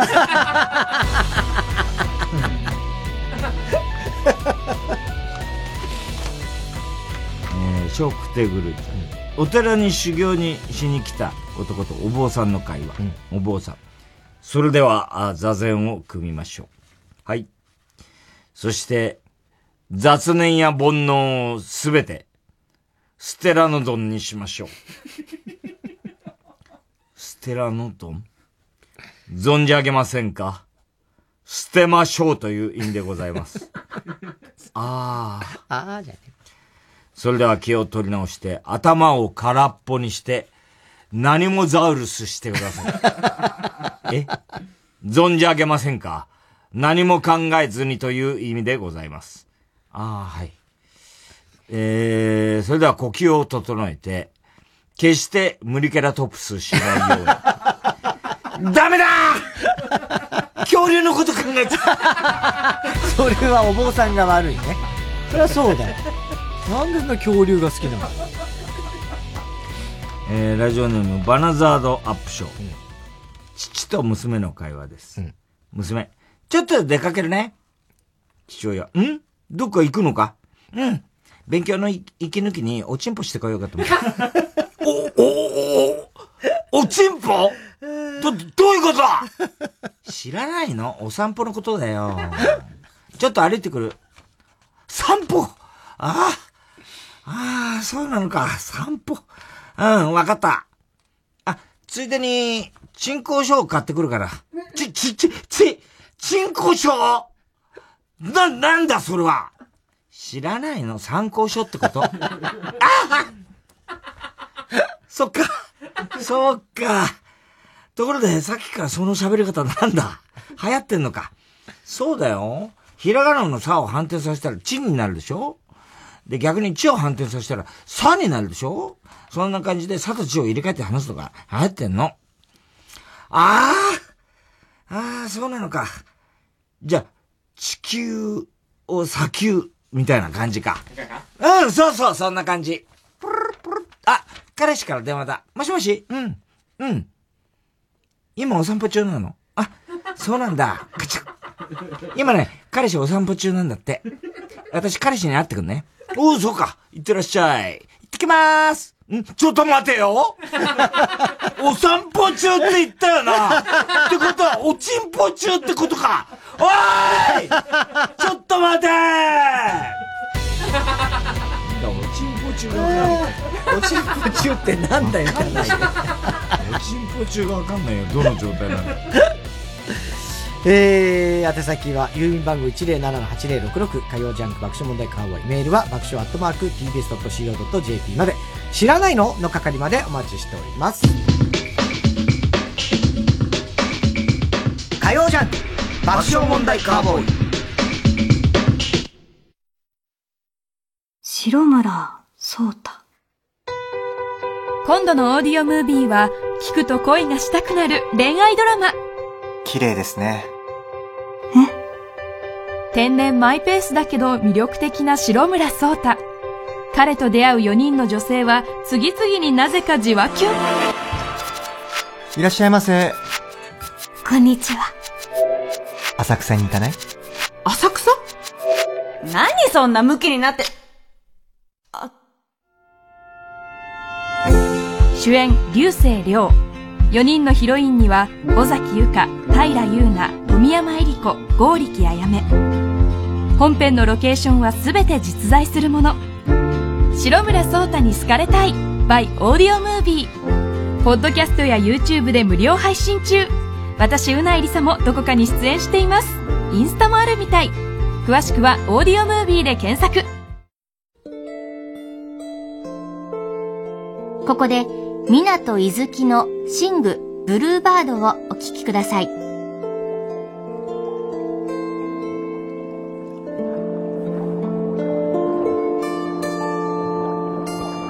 背中合わせの君の心は寄せて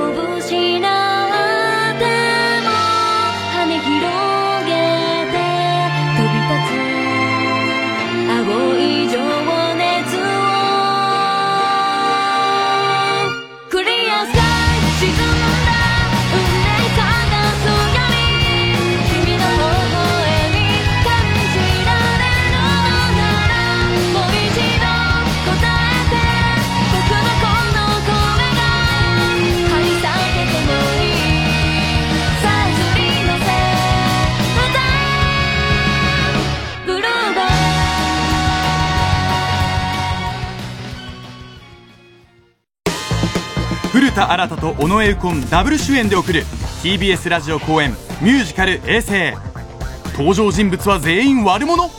昭和33年を舞台に親子の悪行三昧を描く欲望と狂気と笑いのミュージカル。脚本演出は福原光則。音楽は生き物係の水野良樹と増田トッシュ。咲日美優ノンスタイル石田明友坂理恵。六角誠治他が出演。7月9日から TBS 赤坂アクトシアターにて上演詳しくはミュージカル「衛星」公式サイトをご覧ください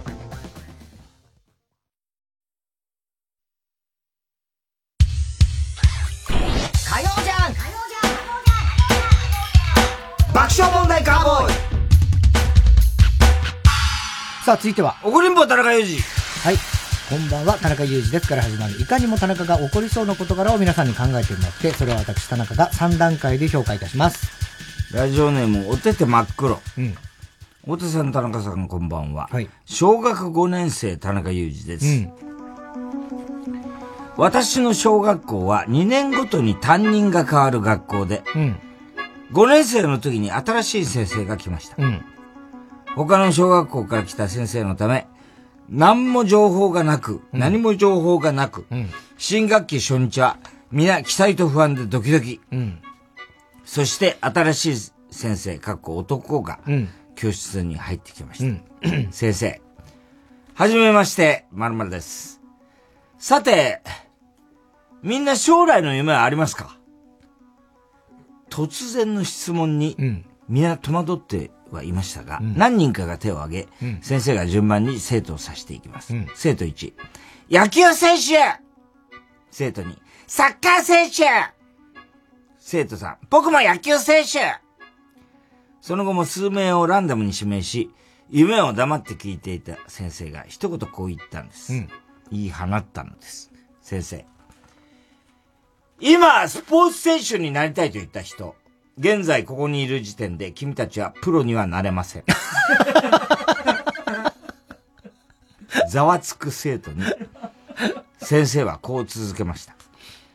プロになる人間はこんな公立高校ではなく、スポーツが強い 学校に行って、専門の練習を朝から晩までしています。なんだそれそしてお金がないとなれません。君たちはこの学校にいる時点で、その夢は叶えられないのです。今すぐ諦めてください。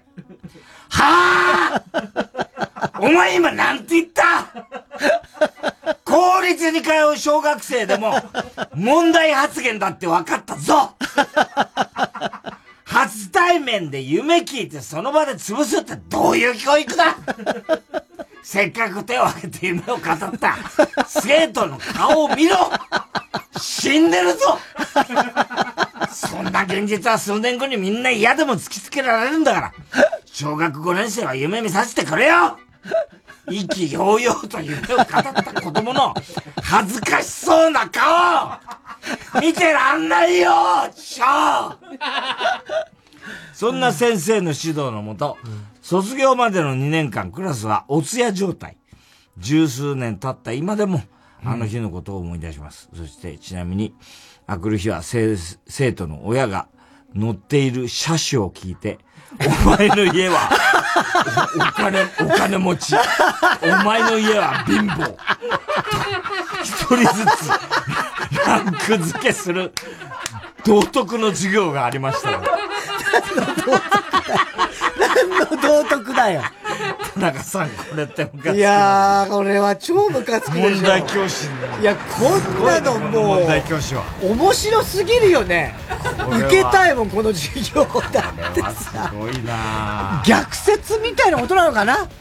道徳の授業。的なね感じなのかな。なんだろうね。あえてやってるだとしたら、ねこの十数年経ってもその答えが見つかってないってことは、もうそういう人なんだろうね、本当にね。これ今だったら本当に、とんでもないよ。子供が親に言ったらもう大変なことう大変なことになっちゃうすぐ懲戒免職だねそりゃそうですよ。すごいな。なんだよ、こいつ。こいつ大丈夫なのかな、この先生。ああ、面白い。こういう人格なんだろうな人いいんだね。ラジオネーム極東ベイクライト。こんばんは、田中裕二です。10年ほど前、とあるレンタルビデオ店でバイトをしていました。ある日、50代ぐらいのおじさんが、私の立つカウンターにやってきました。いらっしゃいませ。何かお探しでしょうか？エッチなのどこ？はい？エッチなのどこにあんの？あの、アダルトビデオのことでしょうか？そう、エッチなの。申し訳ありません。あの、当店アダルトビデオはお取り扱いしてないんですかえ？エッチなのないの？なんで？いや、なぜと言われましても、なんかない。はい？取り扱って、あ、使ってる中でなんかエッチなの、エッチなのない？何かですか？うーん、そうですね。取り扱ってる中だと、エマニュエル夫人とかですかね。エマニュエル夫人か。うーん。わかった、ありがとう。そう言っておじさんはカウンターを去っていけ、じゅ、数分後、ナースのお仕事をレンタルした。おいナースのお仕事でしころうとしてんじゃないあれしこるためのドラマじゃねえんだ水木有沙も松下由紀も、てめえを勃起させるためにナースをやってんじゃないからなっていうか、エマニュエル夫人と何が気に入らねえんだよ。そんだけムラムラしてるならエマニュエル夫人だって抜けんだろうがよ。なんだお前は。洋物では抜けないタイプの人間かせっかく探してやったんだからさ。エマニュアル夫人でしこれよ。いやいや、エマニュアル夫人もしこり映画じゃないのバカ野郎、お前。あと最初から気になったんだけど、エッチなのって表現だよ。ずーっとエッチなの、エッチなのってさ、言ってくるけどさ、おじさんが言うと気持ち悪いんだよ、お前。いい年したおじさんがさ、エッチなのとか言うな、お前。ドスケベ映像って言え。田中さん、これってムカつきますいや、平気だよ。ムカつきはしねえけど。あーでも、アダルトビデオ、レンタルビデオ屋で置いてないって結構。あったよ、そういう。あ、そう。あったあったあった、全そう然あったよなんだ。ねどこにでもあるかと思ってたけど。いやいや、かなりあったですよね。かなりあった。あそうあった。へえ。アダルトビデオとか、なんか。ずいぶん後の方だと思うよ。アダルトビデオコーナーができた。できたのね、なんかね。別室みたいな。のれんののれんのやつでしょ、よく言うの。うん。あ、そうなのね。うん。だって、結構だから、割とデカめのとこはアダルトビデオ置かずに、本当に、なんつうのマニアックなやつとか最最新作をわーっとあってとかって。ねそういう感じだったよ。エマニュエル夫人、絞り出したのにね。この人ね。シルビア・クリステル。あ、抜けるよな。あ、抜ける抜ける。いや、俺見たことない。あの、塔の椅子に、あれしか知らないよ。エマニュエル夫人。エマニュエルあれだけで僕来ちゃうもん。あれ聞いただけで僕来ちゃうもん。そんなやつそんななのスケベな感じで歌うんだよ、あれが。何なんだろう、あの歌。知らあれなあれだってシリーズで結構あ出てるからね。あ、2とか3とか。うん、2、3出てるから。うん。さよならエマニュエル。さよならさよならエマニュエルえ、死んじゃうの何さよならって何どどうなんですよ、あれ。なんだろうねわかんないけどえ、なんか、あるんだよ。ね。うん、結構あるんだよ。とわにとかあなんか貴族みたいな生活してんだね、あの人ね。エマニュエル夫人って。だから、大金持ちの、あなんか夫人なんだけど、なんか、そこに来た、なんか、別の若者みたいなのと、なんか、どうにかなっちゃう。あと、カリギュラとかな。あ、カリギュラってあったカリギュラってよく、たけしあったね、たけしさんね。カリギュラカリギュラうん、話題になったね。今日、たけしさんにさ、うん。偶然 NHK うん。で会ったんだうん。よ。ほいでさ、あの、まあ、挨拶、ちょっと世間話して、で、俺が楽屋入って、たけしさん、なんか俺の隣の隣ぐらいの楽屋だったんだけど、で、俺メイクするんで、パッと開けたらさ、もう、あの、着替えてさ、俺の楽屋の目の前のベンチにさ、なんか寂しそうにこうやって座ってんだよ。座ってん。で、あれどうしたんですか？楽屋から追い出されたんですか？っ て言ったらさ、いや、違うんだよ。まず本番始まんねえんだ、とか言ってさ。ずーっと寂しそうにさ、ベンチでさ、そのまた姿が哀愁があるんだよ。あーわかる気がする絵になるんだよ。わかる気がする。たけしさん、ちょっと、黒沢の生きるみたいです。なブランコ、ブランコね。照れ、照れちゃ照れちゃうまだ始まんねえんだよ、本番がよ。つって。なんであんな寂しそう。あんな絵になる人いないね、やっぱりね。うん。RCC 中根ちゃん公認ネーム、蛇使い座。変態アラフォーおじさんの田中裕二です。私は変態アラフォーおじさんではありますが、変態大学を卒業し、変態会社に入社。変態女性と変態社内恋愛をしした後に、変態結婚からの変態セックスをしたことによって、変態子供たちを授かった5人家族の主でございます。大変だね。もうずっと全部が変。何もいやいや、だからもうな、突っ込などこまで変態が。突っ込みどころない突っ込みどころがありすぎてわかんない、もう。そんな変態主の長男、中二に彼女ができました。はあ いいじゃん。え、中二って彼女作っていいの？いや、いいとか悪いじゃないけども。どういうこと？普通中二って洗面所に置いてある姉のブラジャーに興奮して、ブラジャーにぶっかけたり使用するティッシュを。屋根の上に投げ続けて後々バレて怒られたりする生き物じゃないの？変態だよ、本当に。時代？時代これも時代なの？まあある程度はね。私も冷静を装い。ああ、そうなの？同じクラスとか？学年一緒なの？息子。えっ、とね、塾行ってたじゃん。そこの同じ塾の子に告られた。学校は違う。えええ、え、え、違う学校の女の子がこ告られたことってあるんですか？え、あなた誰ですか？キラキラしてるんですけど、目を見て話せないんですけど、トンビがタカを産みましたよ。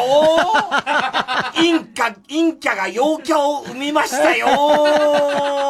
あ、あれだ。好きなものを先に食べちゃうタイプだ。一生のうちにモテきって3回来るのよ。もうすでに中2の時点で1回使っちゃってるからね。ああもったいない。あの、爆笑モデルの太田さんっているじゃん？今ね、すごいタレントさんだって、えーだった、だったり、声優さん、一般の人からも好きだ好きだって言われてんのよ。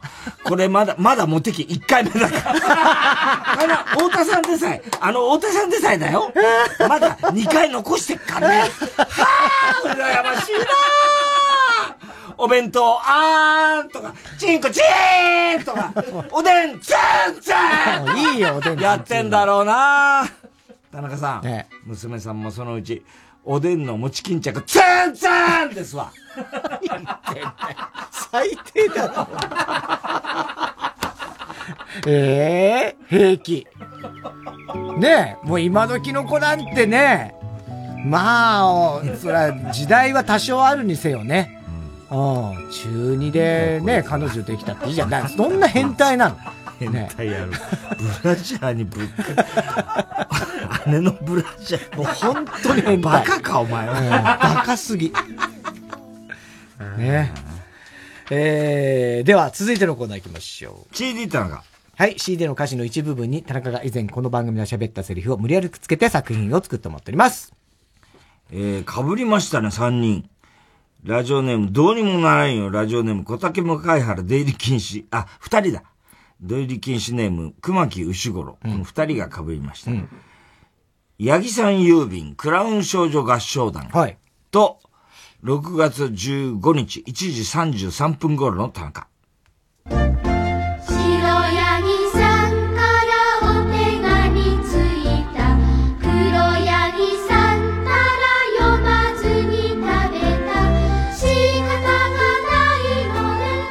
だもん、その時はもうエアドロップ。これはすごいっす。なんでエアドロップ？ヤギを手紙をでしょもう。エアドロあーエアドロッップでねプってそういうこと。ええねバックドロップとかじゃないええバックドロップっていうのが書けるんじゃないですか。エアドロップですから。ねあの、お前、生涯で、今まで生涯で一番好きな歌って言ったら何選ぶ、これは、前さ、日曜サンデーでやったじゃん。50曲ずつ選んで。あの時の1位はサムデイにしましたね。ああ、でもこれは本当難しいわ。何かとな、ま、いや、何かとっていうかもう、迷いすぎていっぱいあるじゃない、好きな。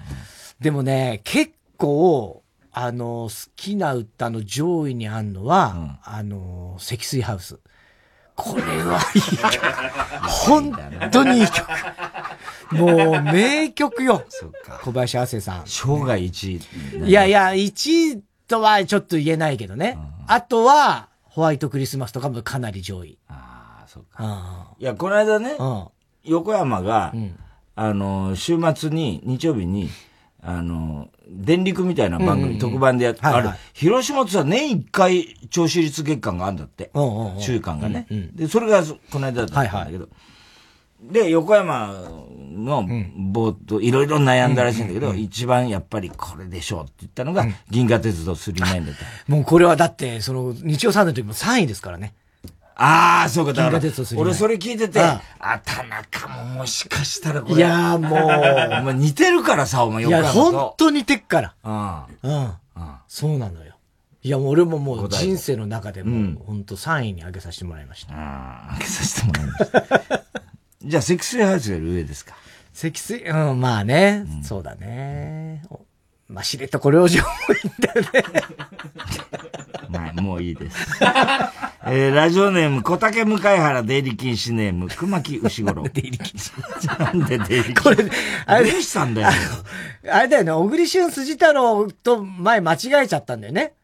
あの、誰が？小竹向原に引っ越しましたみたいなやつを。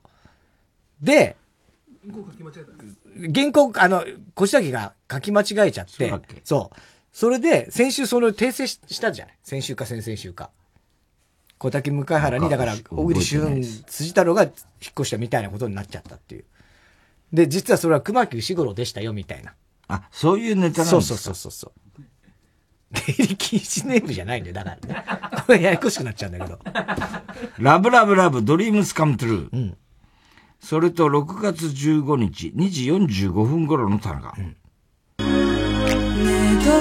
うしてすごくすごく好きなことただ伝えたいだけなのに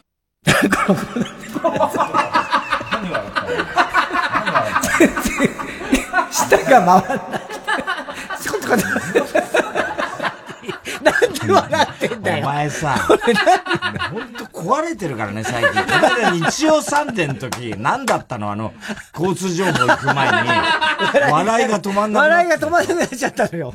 ひどかあれったよね、あは、れ。本当申し訳なかったけど、日曜サンデーの時何があったかっていうと、あれ曲だから CM の時に、太田さんとかとね、あの、アミーゴとかとなんか話してて、そこで俺がそれで、なんかこう、面白くなっちゃって、笑いそうになったまんま、でも、交通情報来ちゃったから、やっべえ、ここは、交通情報ちゃんとやんなきゃ、ちゃんとやんなきゃ笑っちゃいけないよって思えば思うほど、あ交通管制センターの草薙さんみたいになっちゃったんですよ。あれは。ひどいよ本ね。当に、あれダメなんだよね。もう耐えられない。もうどうやっても。えー、ラジオネーム、小竹向原出入り禁止ネーム、熊木牛五郎です。親父の一番長い日、さだまさし。それと、6月15日、2時22分頃の田中。分かった娘はくれてやるその代わり一度でいい奪ってゆく君を君を殴らせろとパパの返しは、全部予想通り。全部予想通り。予想してたんだ。予想通りなのね。パパの返し。ね。はあ。みんな真剣な感じで言ってるのね。ねあそこから入るのいいよね。うわかるすごいんだよな。すごい迫ねやっぱさださんすごいよね。すごいね。表現力がすごいよね。えーテープ入りで。えーラジオネーム、あ青い三角フラスコ。散歩。井上あずみさんですね。それと6月22日、1時5分頃の田中。歩こう歩こう私は元気歩くの大好きどんどん行こうガンガンぶつかってたからね。別の店の看板とか、ガードレールとか、どっかどっか。ガンガンぶつかガンガンぶつかってんだ。歩いてね、歩こうってもう歩くの大好きだからな。ぶつかってもお構いなしで。ね、衝突も押ししてったのね、テープ入りで。えー、青い三角フラスコ。先森の歌、さだまさださん今日 2, 曲2曲目。えー、それと6月29日、2時18分頃と6月29日2時46分頃3回入ります。田中。海は死にますか？山は死にますか？うるせえな。春は死にますか？秋は死にますか？何回聞くんだよ。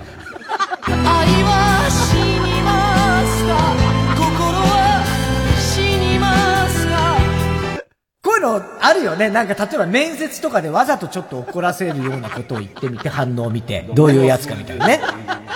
で、どういう？ひどいな。ひどい。よ。うるせえな名曲ですよ。本当に名曲。愛は死にます。うるせえよじゃねえよ。何回聞くんだよじゃない。でしょ。い。やー、名曲なのにね。うん。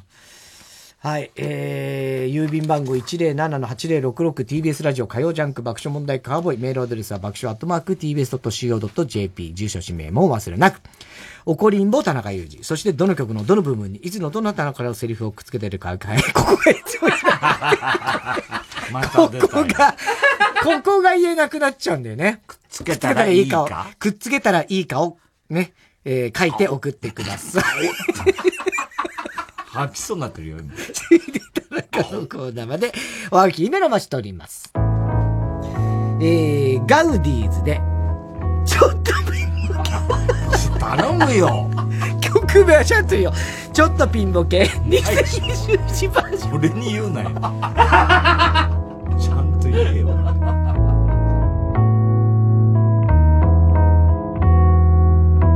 ピクリとも暗い顔。岩みたいに暑い夏。冷めてゆく消えてゆく。嘘みたい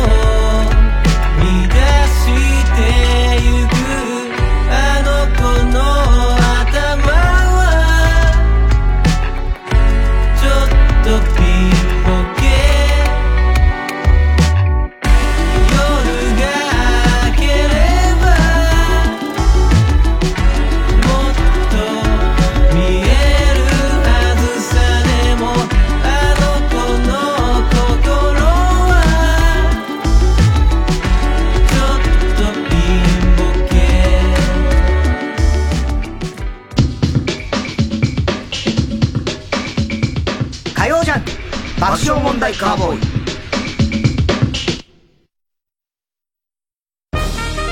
TBS ラジオ公演サンリオかわいいミュージカル「フロムハローキティ上演。360度回転劇場で世界一かわいいミュージカルハローキティと仲間たちの誕生の物語。サンリオピューロランド25周年を記念した最大のショーミラクルギフトパレード特別版。世界を一つにみんな仲良くをテーマに上島幸雄が演出。出演は高崎翔太後藤大宮崎光大ほか今をときめく俳優たちも登場します。7月26日から IHI ステージアラウンド東京で開催。サンリオの可愛いがギュッと詰まった世界をご体感ください。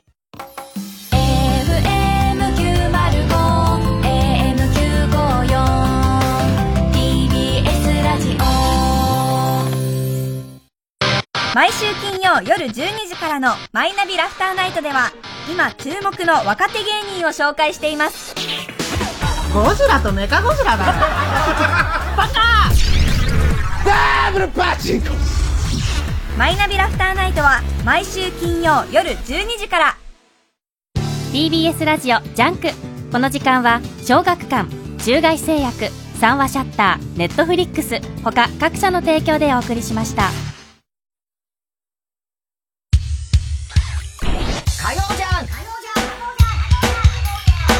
爆笑問題カーボーイ。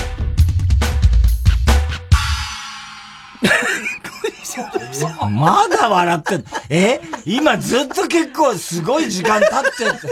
何が、お何おかしいよ。もう、何をえ？何がおかしいんですか？ちょっと。笑っちゃいけないと思って。な、何が面白いんだ？ね、ちょっとさ、もうさ、怖いです、そこまで行くと。もう、こう、みんな恐怖を、実は、顔は笑顔ですけど、みんな心底を、今怖がってます。だから笑っちゃいけないと思う。大丈夫ですか？ダメダメ。ダメダメって言われて、ダメなんじゃないんですよ。ダメだ。しっかりしてくださいよ。さっきも曲紹介全然できてないんですよ。すいませんでした。ガウディーズさん。だから、で、ダメにダメを重ねてるだけなんですよ、あなたがやってることって。さっきから。ね、曲はちゃんと言おうねって俺に言いましたけど、俺言ってないんですよ、曲は。はい。ええ。お前だよって話でしょ？そうです。もうダメ。こうなっちゃうと。もうダメって何がダメ？え？もうどうやっても女子高生？女子高生？女子高生なの？ねどうすりゃいいんだろちゃんと言ってください。う。え、言えない。小発表。ひどいな、この人。こんなことになるんですか？えー、今日は、怒りんぼ田中裕二から、5年生の時に新しい。あれひどかったな。お前らがひどい。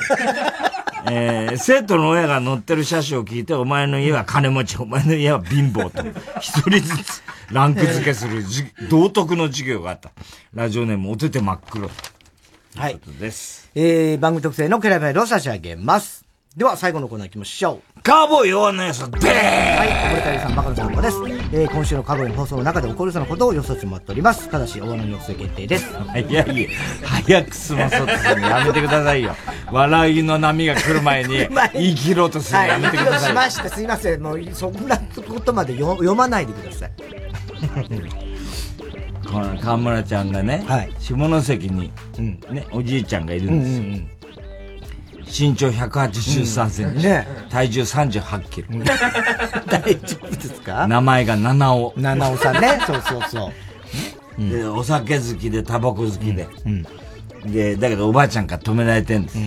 でおばあちゃんは今まで何度ももうこの人とはもうやった、やっとられるんつって、あの、思ったんですけど、その、おじいちゃんのあることだけは見ると、まあ、この人はいいか、っていうふうに、また気持ちをこう戻したというかね。ええ何だったでしょうか。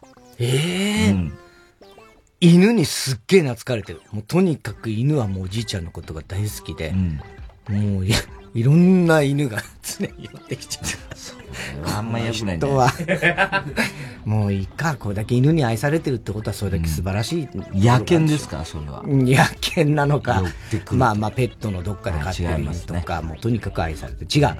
えーっとね、字がめちゃめちゃうまい。ああ、まあそういうのあるよね。うんうんすっごい字が綺麗寺内貫太郎がそうですよね。これ直すんですよ、最後、加藤遥がね。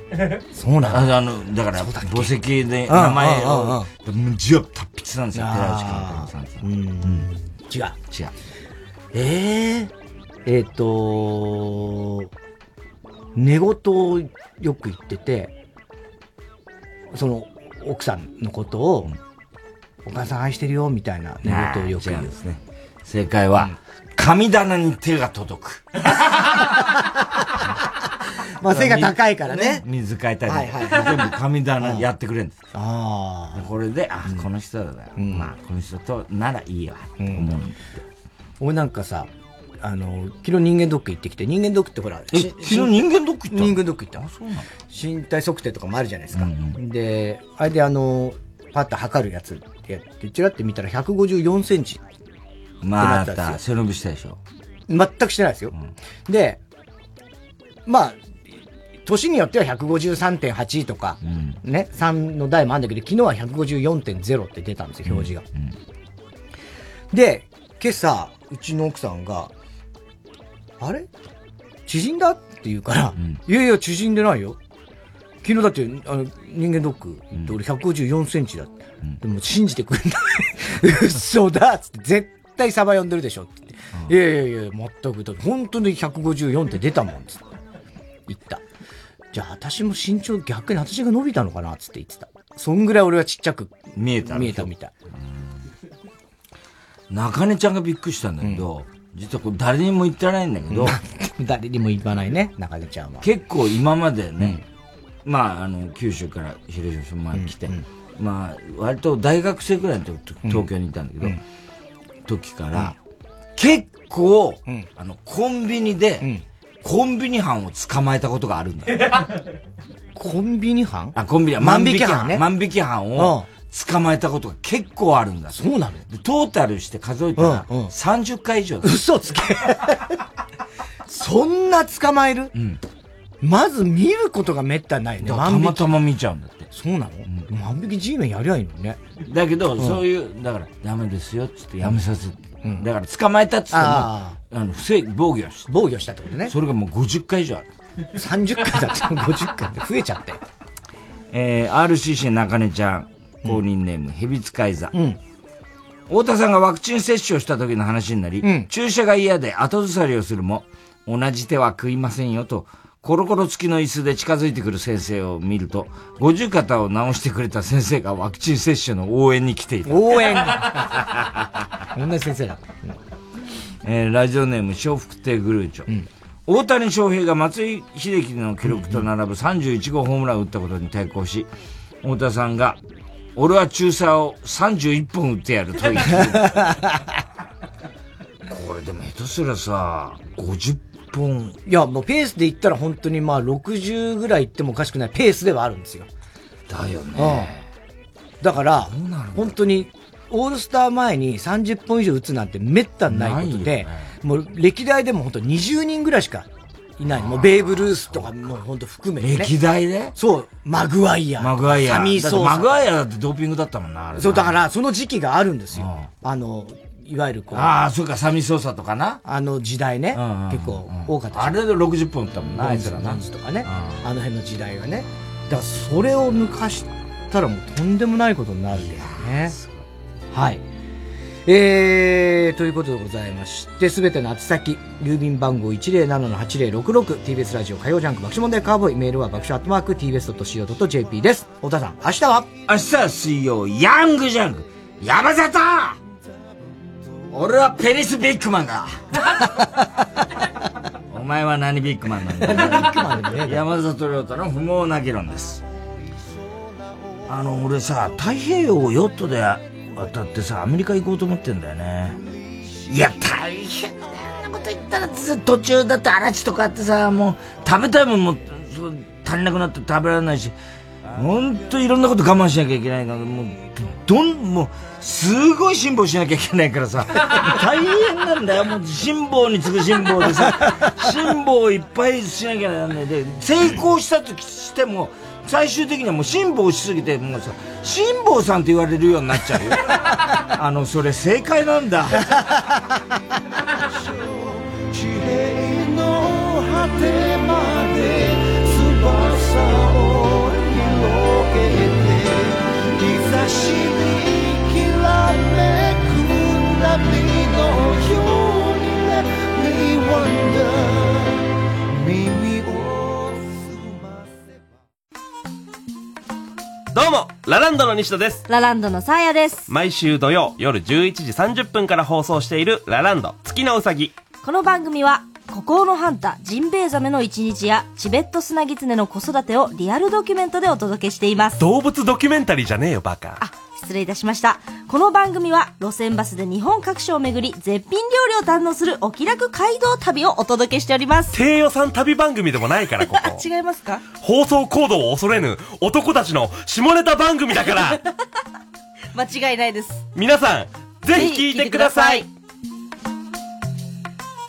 TBS ラジオ 90.5MHz 総合住宅展示場 TBS ハウジングであなたも夢を形にしませんか？3時です